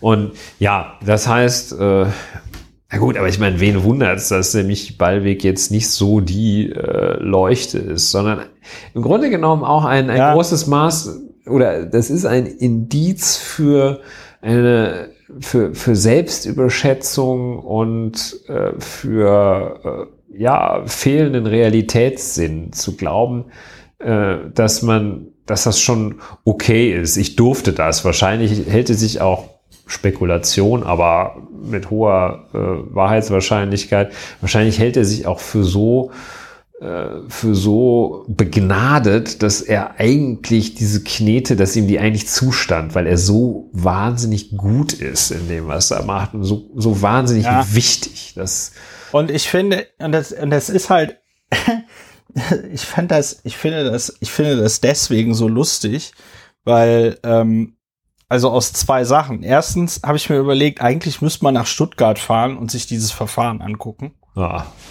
Weil ich glaube, äh, dass das hat, das das bietet ganz viel Popcorn-Potenzial, ja. Also, wenn der sich dann da auch noch von so einem Szeneanwalt verteidigen lässt und der Szeneanwalt dann erklärt, ja, da stand doch Schenkung drauf. Ähm, ich, also, gut, vielleicht findest du das nicht so lustig. Ich stell's mir gerade sehr äh, äh, lustig vor. Und ähm, was ich, was ich so witzig finde, ist, dass wenn der so zwei Minuten nachgedacht hätte da mit seinem Verein, ja, und da nicht auf der Webseite so ein Blödsinn geschrieben hätte und für diese ganzen Sachen, die er da beschreibt, sich dann einfach, weiß ich nicht, ein, ein Vereinsgeschäftsführergehalt ausgezahlt hätte oder sonst irgendwas und das alles noch so im äh, ja, im üblichen Bereich geblieben wäre, dann hätte er da auch ordentlich Geld verdient und es wäre halt alles komplett legal gewesen. Ja, gut, das ist äh, natürlich immer so ein Argument, wenn man da den Karren in den Dreck gefahren hat, das ist ein bisschen hetzte mal, aber ähm, Nee, äh, äh, also mir geht mir geht es um ein mir geht es um ein das ist jetzt natürlich nicht so, ich das ist jetzt nicht so gedacht, sondern äh, wenn das Haus nicht ab, abgebrannt wäre, dann wird's ja noch stehen, das ist ja lustig. Nein, sondern mir geht's ja echt darum, dass also verstehst du, wenn du jetzt irgendwie Drogenhandel betreibst oder so, ja, dann ist es schon ein bisschen schwieriger, aus diesem Geschäft ein legales Geschäft zu machen. Das ist schwierig. Aber was der, was der hier da hat, ist ja im Grunde genommen schon so ein Verein, beziehungsweise Verein in Gründung oder irgendwie sowas, ja. Oder äh, noch nicht gegründeter Verein oder so. Aber das heißt, es wäre jetzt deutlich einfacher, aus dem, was er da hatte oder aufgebaut hat, irgendwas Legales zu machen. Und dann ist es so, wie du äh, sagst, komplette Selbstüberschätzung. Er war der Meinung, ihm gehört das Geld aufgrund seiner Großartigkeit. Ja. Und die ja, Staatsanwaltschaft hat dann einfach zugeschlagen. Ja. Und also nochmal zurück äh, zur Frage äh, Verteidigung also so richtig gut gelaufen ist es halt nicht, wenn äh, die wenn man diese Schlagzeile, die ich vorhin schon zitierte, äh, produziert, äh, dass der Anwalt mit baldiger, nicht mit baldiger Entlassung seines Mandanten rechnet. Und äh, wenn man noch etwas genauer schaut, äh, dann hat der äh, Kollege dann gesagt, äh, ähm, nach Einschätzung seines Anwalts werde offenbar werde länger in Untersuchungshaft bleiben. Er, der Anwalt, wolle zunächst Akteneinsicht beantragen äh, sagte Anwalt Ralf Dallafini am Donnerstag der Deutsche Presseagentur. Selbst wenn das schnell gehe, könnte es noch eine Woche oder zehn Tage dauern. Ähm, ja, das ist, das ist richtig. Äh, es ist, ist in der Tat äh, eben äh, die Realität. aber das ist ja nicht das, was man dann als Message äh, in die Öffentlichkeit Ja. gibt. Ne? Also entweder, entweder hältst du dich bedeckt und gibst keinen Kommentar oder du sagst, äh, mein, wir werden äh, alle Vorwürfe, allen Vorwürfen entschieden entgegentreten.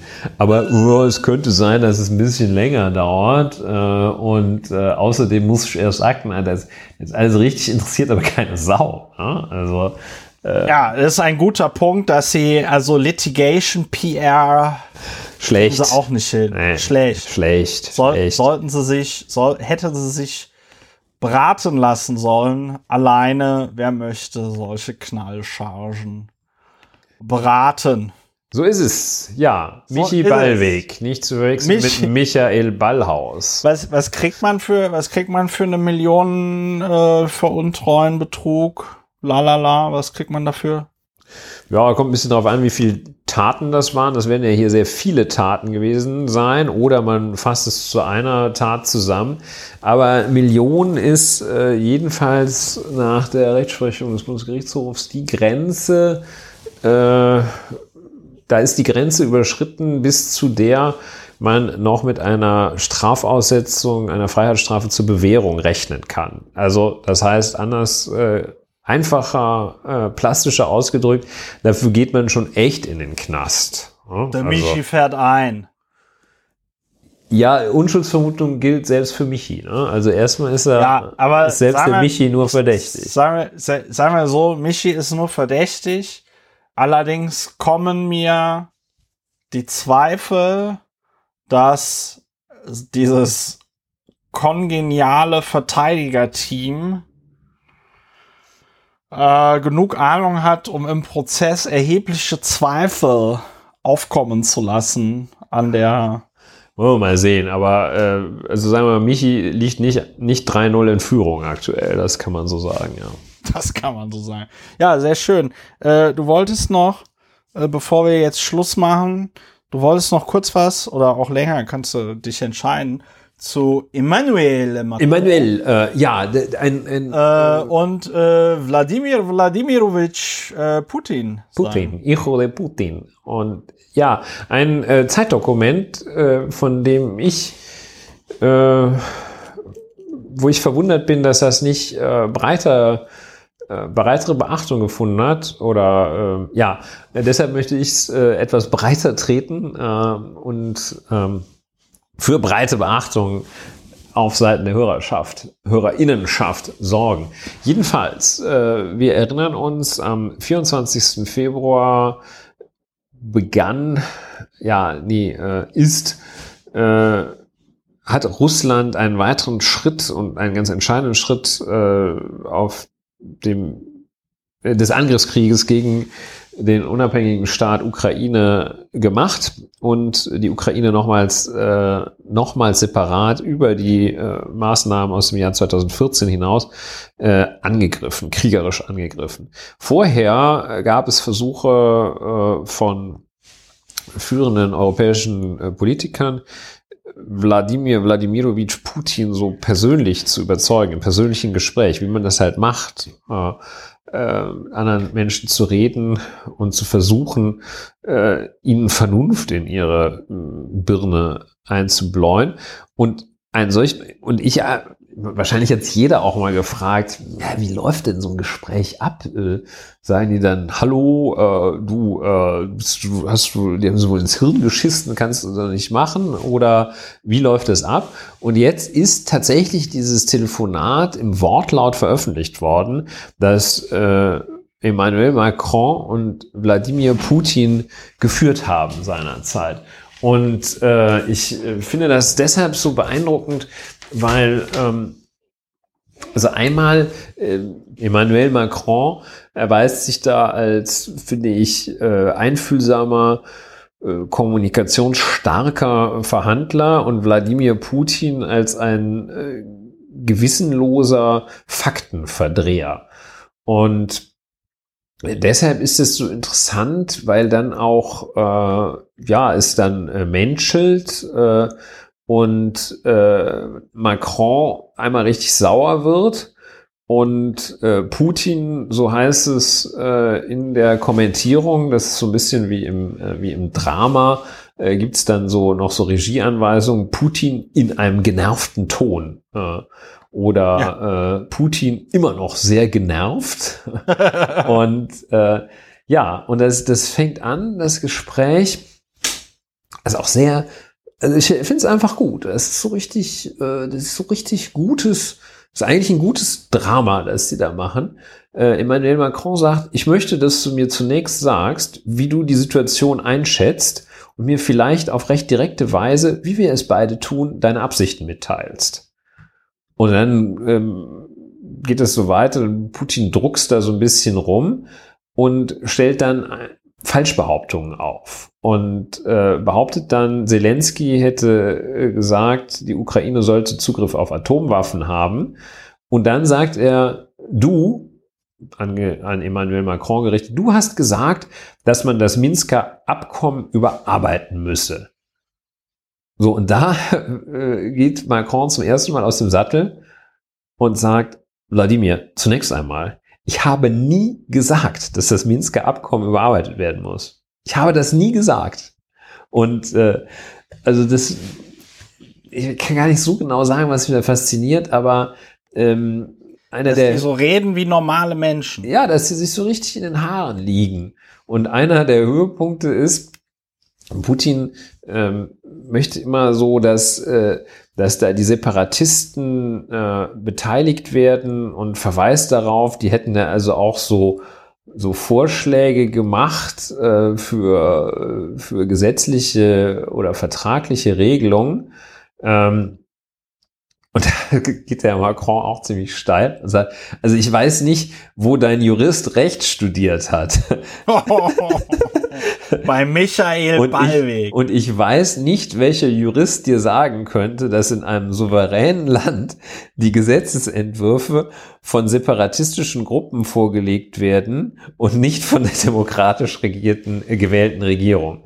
Und äh, dann sagt der Putin, das ist, das ist, also ich empfehle es nochmal, dann sagt Putin in einem genervten Ton, wie es in der Regieanweisung heißt, das ist keine demokratisch gewählte Regierung. Sie ist wohlgemerkt über die Regierung der Ukraine. Sie ist durch einen Staatsstreich an die Macht gekommen. Menschen wurden bei lebendigem Leibe verbrannt. Es war ein Blutbad und Zelensky ist einer der Verantwortlichen. Hm. Das, das sagt er. Und dann das legendäre Ende dieses Telefonats, ähm, Putin, um dir nichts zu verbergen. Ich möchte jetzt Eishockey spielen gehen. Ich spreche gerade vor, vor dem Training aus der Sporthalle mit dir. Ich werde erstmal meine Berater anrufen. Das ist wirklich, das sagt, ich möchte jetzt Fernsehen. Ich möchte jetzt Xbox spielen.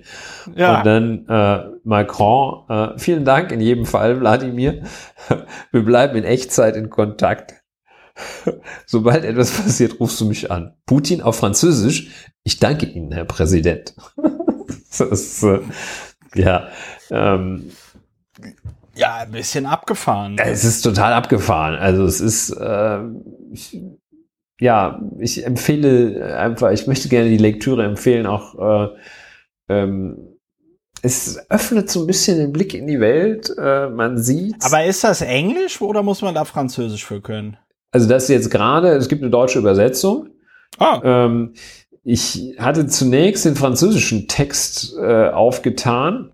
Mhm. Äh, ist, ist mir aber nicht, äh, ich habe bisher nicht gefunden, ähm, in welcher äh, Sprache die im Original geredet haben oder ob die, äh, äh, wahrscheinlich sind die gedolmetscht worden. ja. ja. Sehr wahrscheinlich. Äh, wie das genau funktioniert hat, das weiß ich nicht. Aber äh, bis auf den letzten Satz, da weiß man es, dass der sagt, merci, Monsieur le Président, scheiß Wladimir. Und äh, ja, ähm, ja, ich, ich weiß nicht, ich, ich weiß nicht, was du für Juristen da hast, Wladimir. Also, ich weiß nicht, wo dein Jurist Recht studiert hat. das ist ganz, das ist ganz geil. Und das ist ganz geil. Ja, und eben auch, dass der Putin dann da so sagt, ja, hier, der Zelensky ist durch einen Staatsstreich an die Macht gekommen, Menschen wurden bei lebendigem Leibe verbrannt. Das ist so eine, äh, das ist ja so ein, äh, so ein Verbrechermythos, so von wegen, äh, sie äh, vor der, stehen vor den Toren der Stadt und äh, bringen Säuglinge um oder sowas. Ne? Also das ist ja, das ist ähm, das ist so eine Räuberpistole irgendwie. Ja, das ist, äh, also man lernt das ganz gut kennen da. Ich wäre also auch sehr dafür, dass es viel häufiger öffentlich gemacht wird.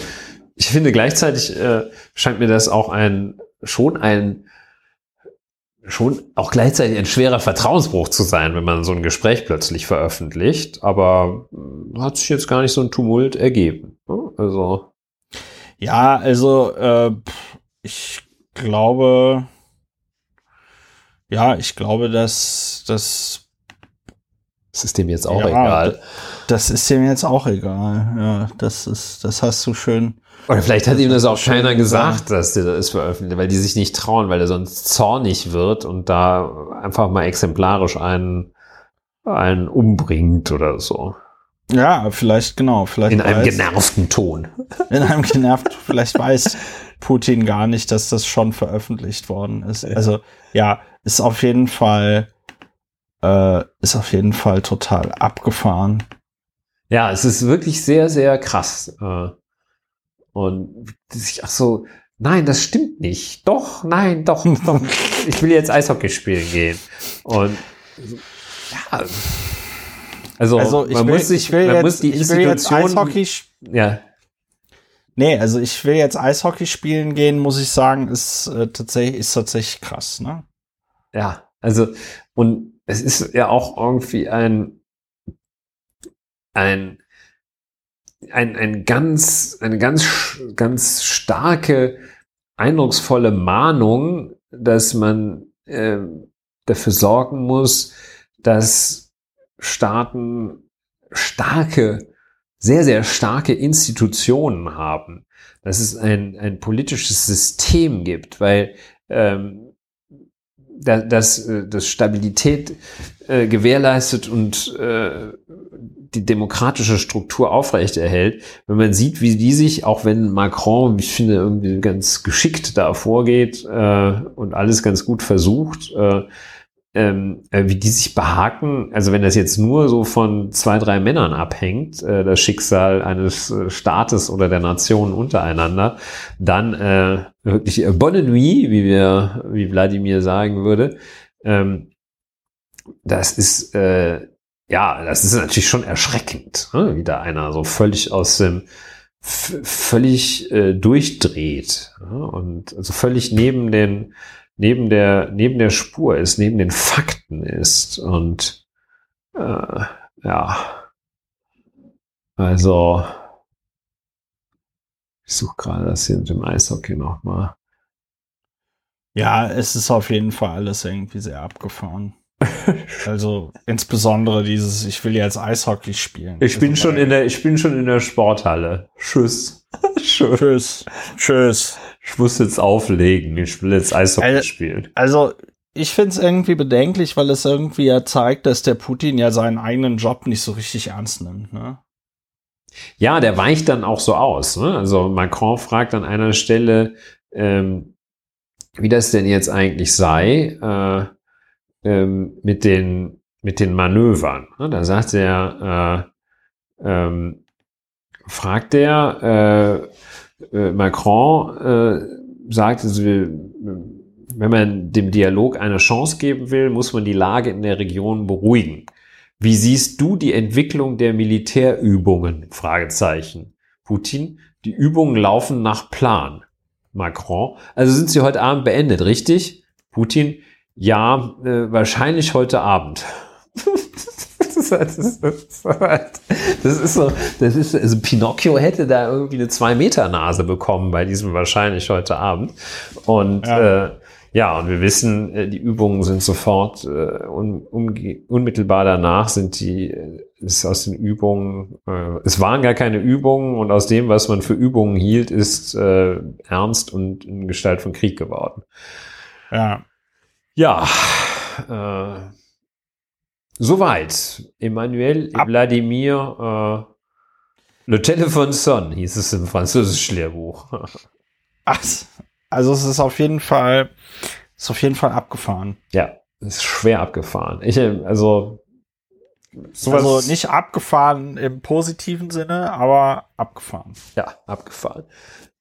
Ja, äh, wäre jetzt eigentlich äh, abgefahren, bringt einen äh, auf den abgefahrensten von allen, ähm, den äh, Donaldo Mir Trump, ne, der ja, Ach so, ja von der Mitarbeiterin Hutchinson äh, wo, Haben wir heute gar nicht drüber geredet. Wo, ein, wo er der zitiert wurde mit den Worten I'm the goddamn president.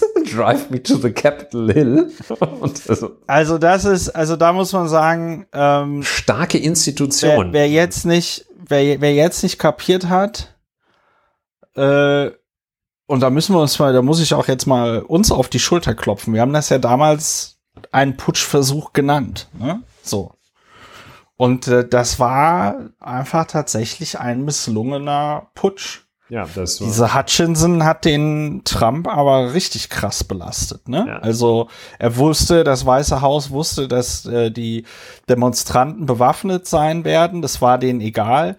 Äh, Trump hat sich irgendwie dafür eingesetzt, dass dann da keine ähm, Metalldetektoren irgendwie stehen und so. Ja, also ähm, wenn das, die, die, die, diese Hutchinson ist ja auch deswegen so eine krasse Zeugin, weil sie das ja alles als Mitarbeiterin dieses Chief of Staff Meadows, ähm, hat die das ja alles live mitbekommen, ne? Und ähm, die, die hat, was die erzählt hat, ähm, ist echt der Wahnsinn, ne? Also, dass die, dass Trump und seine Mitverschwörer also wirklich darauf gesetzt haben, dass dieser wütende Mob mit gewaltbereiten, bewaffneten Männern ähm, tatsächlich das ähm, den Kongress daran hindern werden, ähm, diese Zertifizierung der Stimmen für die Präsidentschaftswahl ordentlich durchzuführen ja.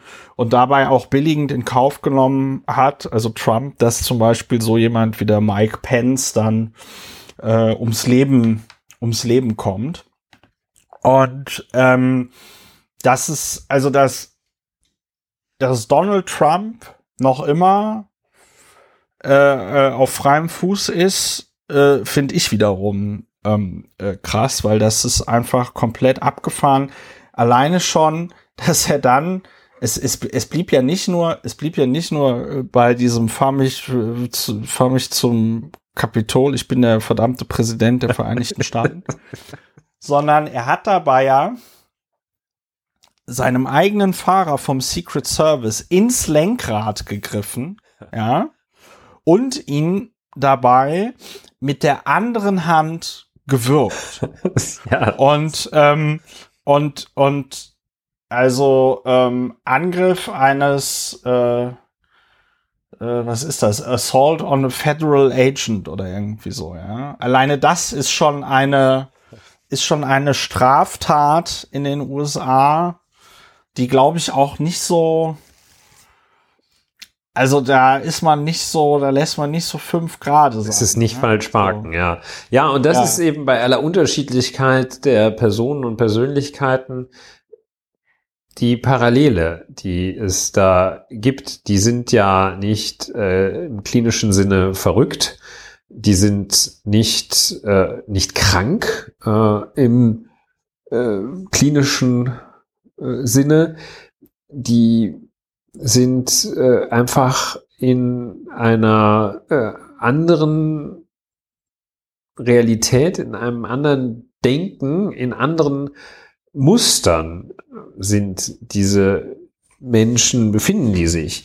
Äh, das kennt man auch von, äh, von, von ganz gewöhnlichen Straftätern, äh, zumal von Betrügern, äh, die oder auch Gewaltkriminellen, die sich äh, einfach zur Vermeidung kognitiver Dissonanzen und um ihren Zwecken besser gerecht zu werden, die äh, Welt selber schneidern.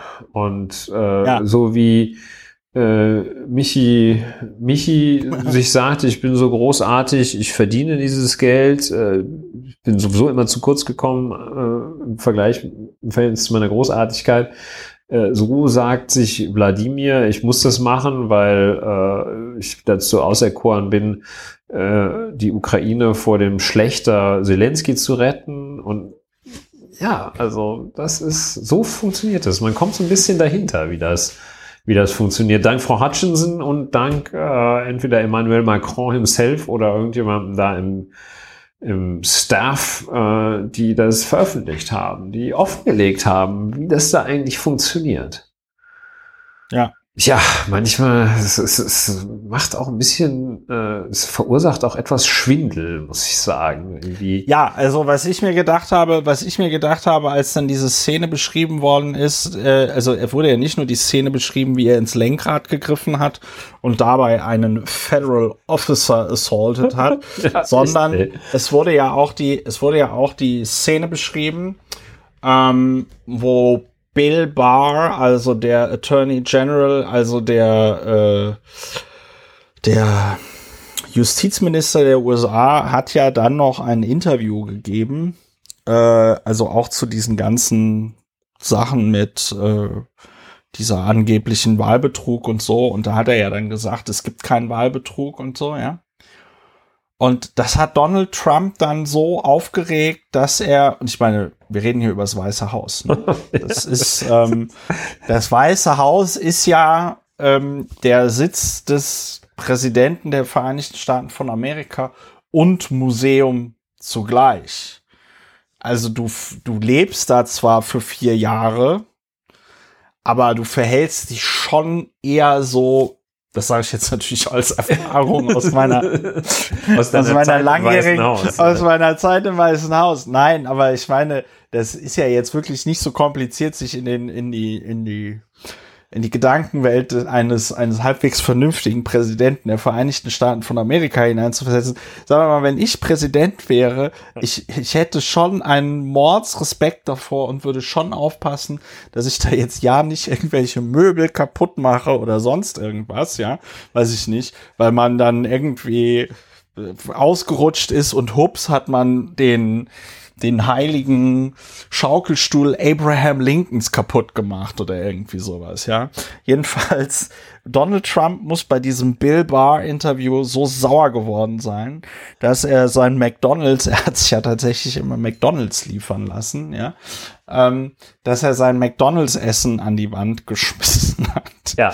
Und dann da so der Ketchup von der Wand ja. runtertropfte. Ja, den gerade ein ein äh, Hausangestellter beseitigte gerade den Ketchup, den der Präsident an die Wand geschmissen hat. Also ich meine, das muss man sich, das muss man. Ja, und der andere, der andere sagt, ich kann nicht weiter telefonieren, ich will Eishockey spielen. Also das ja, ist und, schon und der, sehr, und sehr andere, ähnlich. Ja, und der andere sagt, äh, ich, ich finde es einfach, es ist schon, wenn man das alles, was die Hutchinson da gesagt hat, für einen Film vorgeschlagen hätte als Drehbuch, ja, hätte, hätte, hätten alle gesagt so, ne, ne, ne, nee, können wir nicht machen. Können wir nicht machen. Das ist, das ist so, das ist so unrealistisch, das, das will auch keiner sehen. Ja, ja, das ist, äh, äh, ja, man dachte eigentlich immer House of Cards, äh, boah, es ist krass gut, dass das nicht wahr ist. Aber es ist wahr. Es ist wahr. Ja, ja. Und, äh, und das, das Schlimme ist aber, siehe Supreme Court, ähm, ich glaube, das haben auch viele Politiker in Europa noch nicht so auf dem Zettel.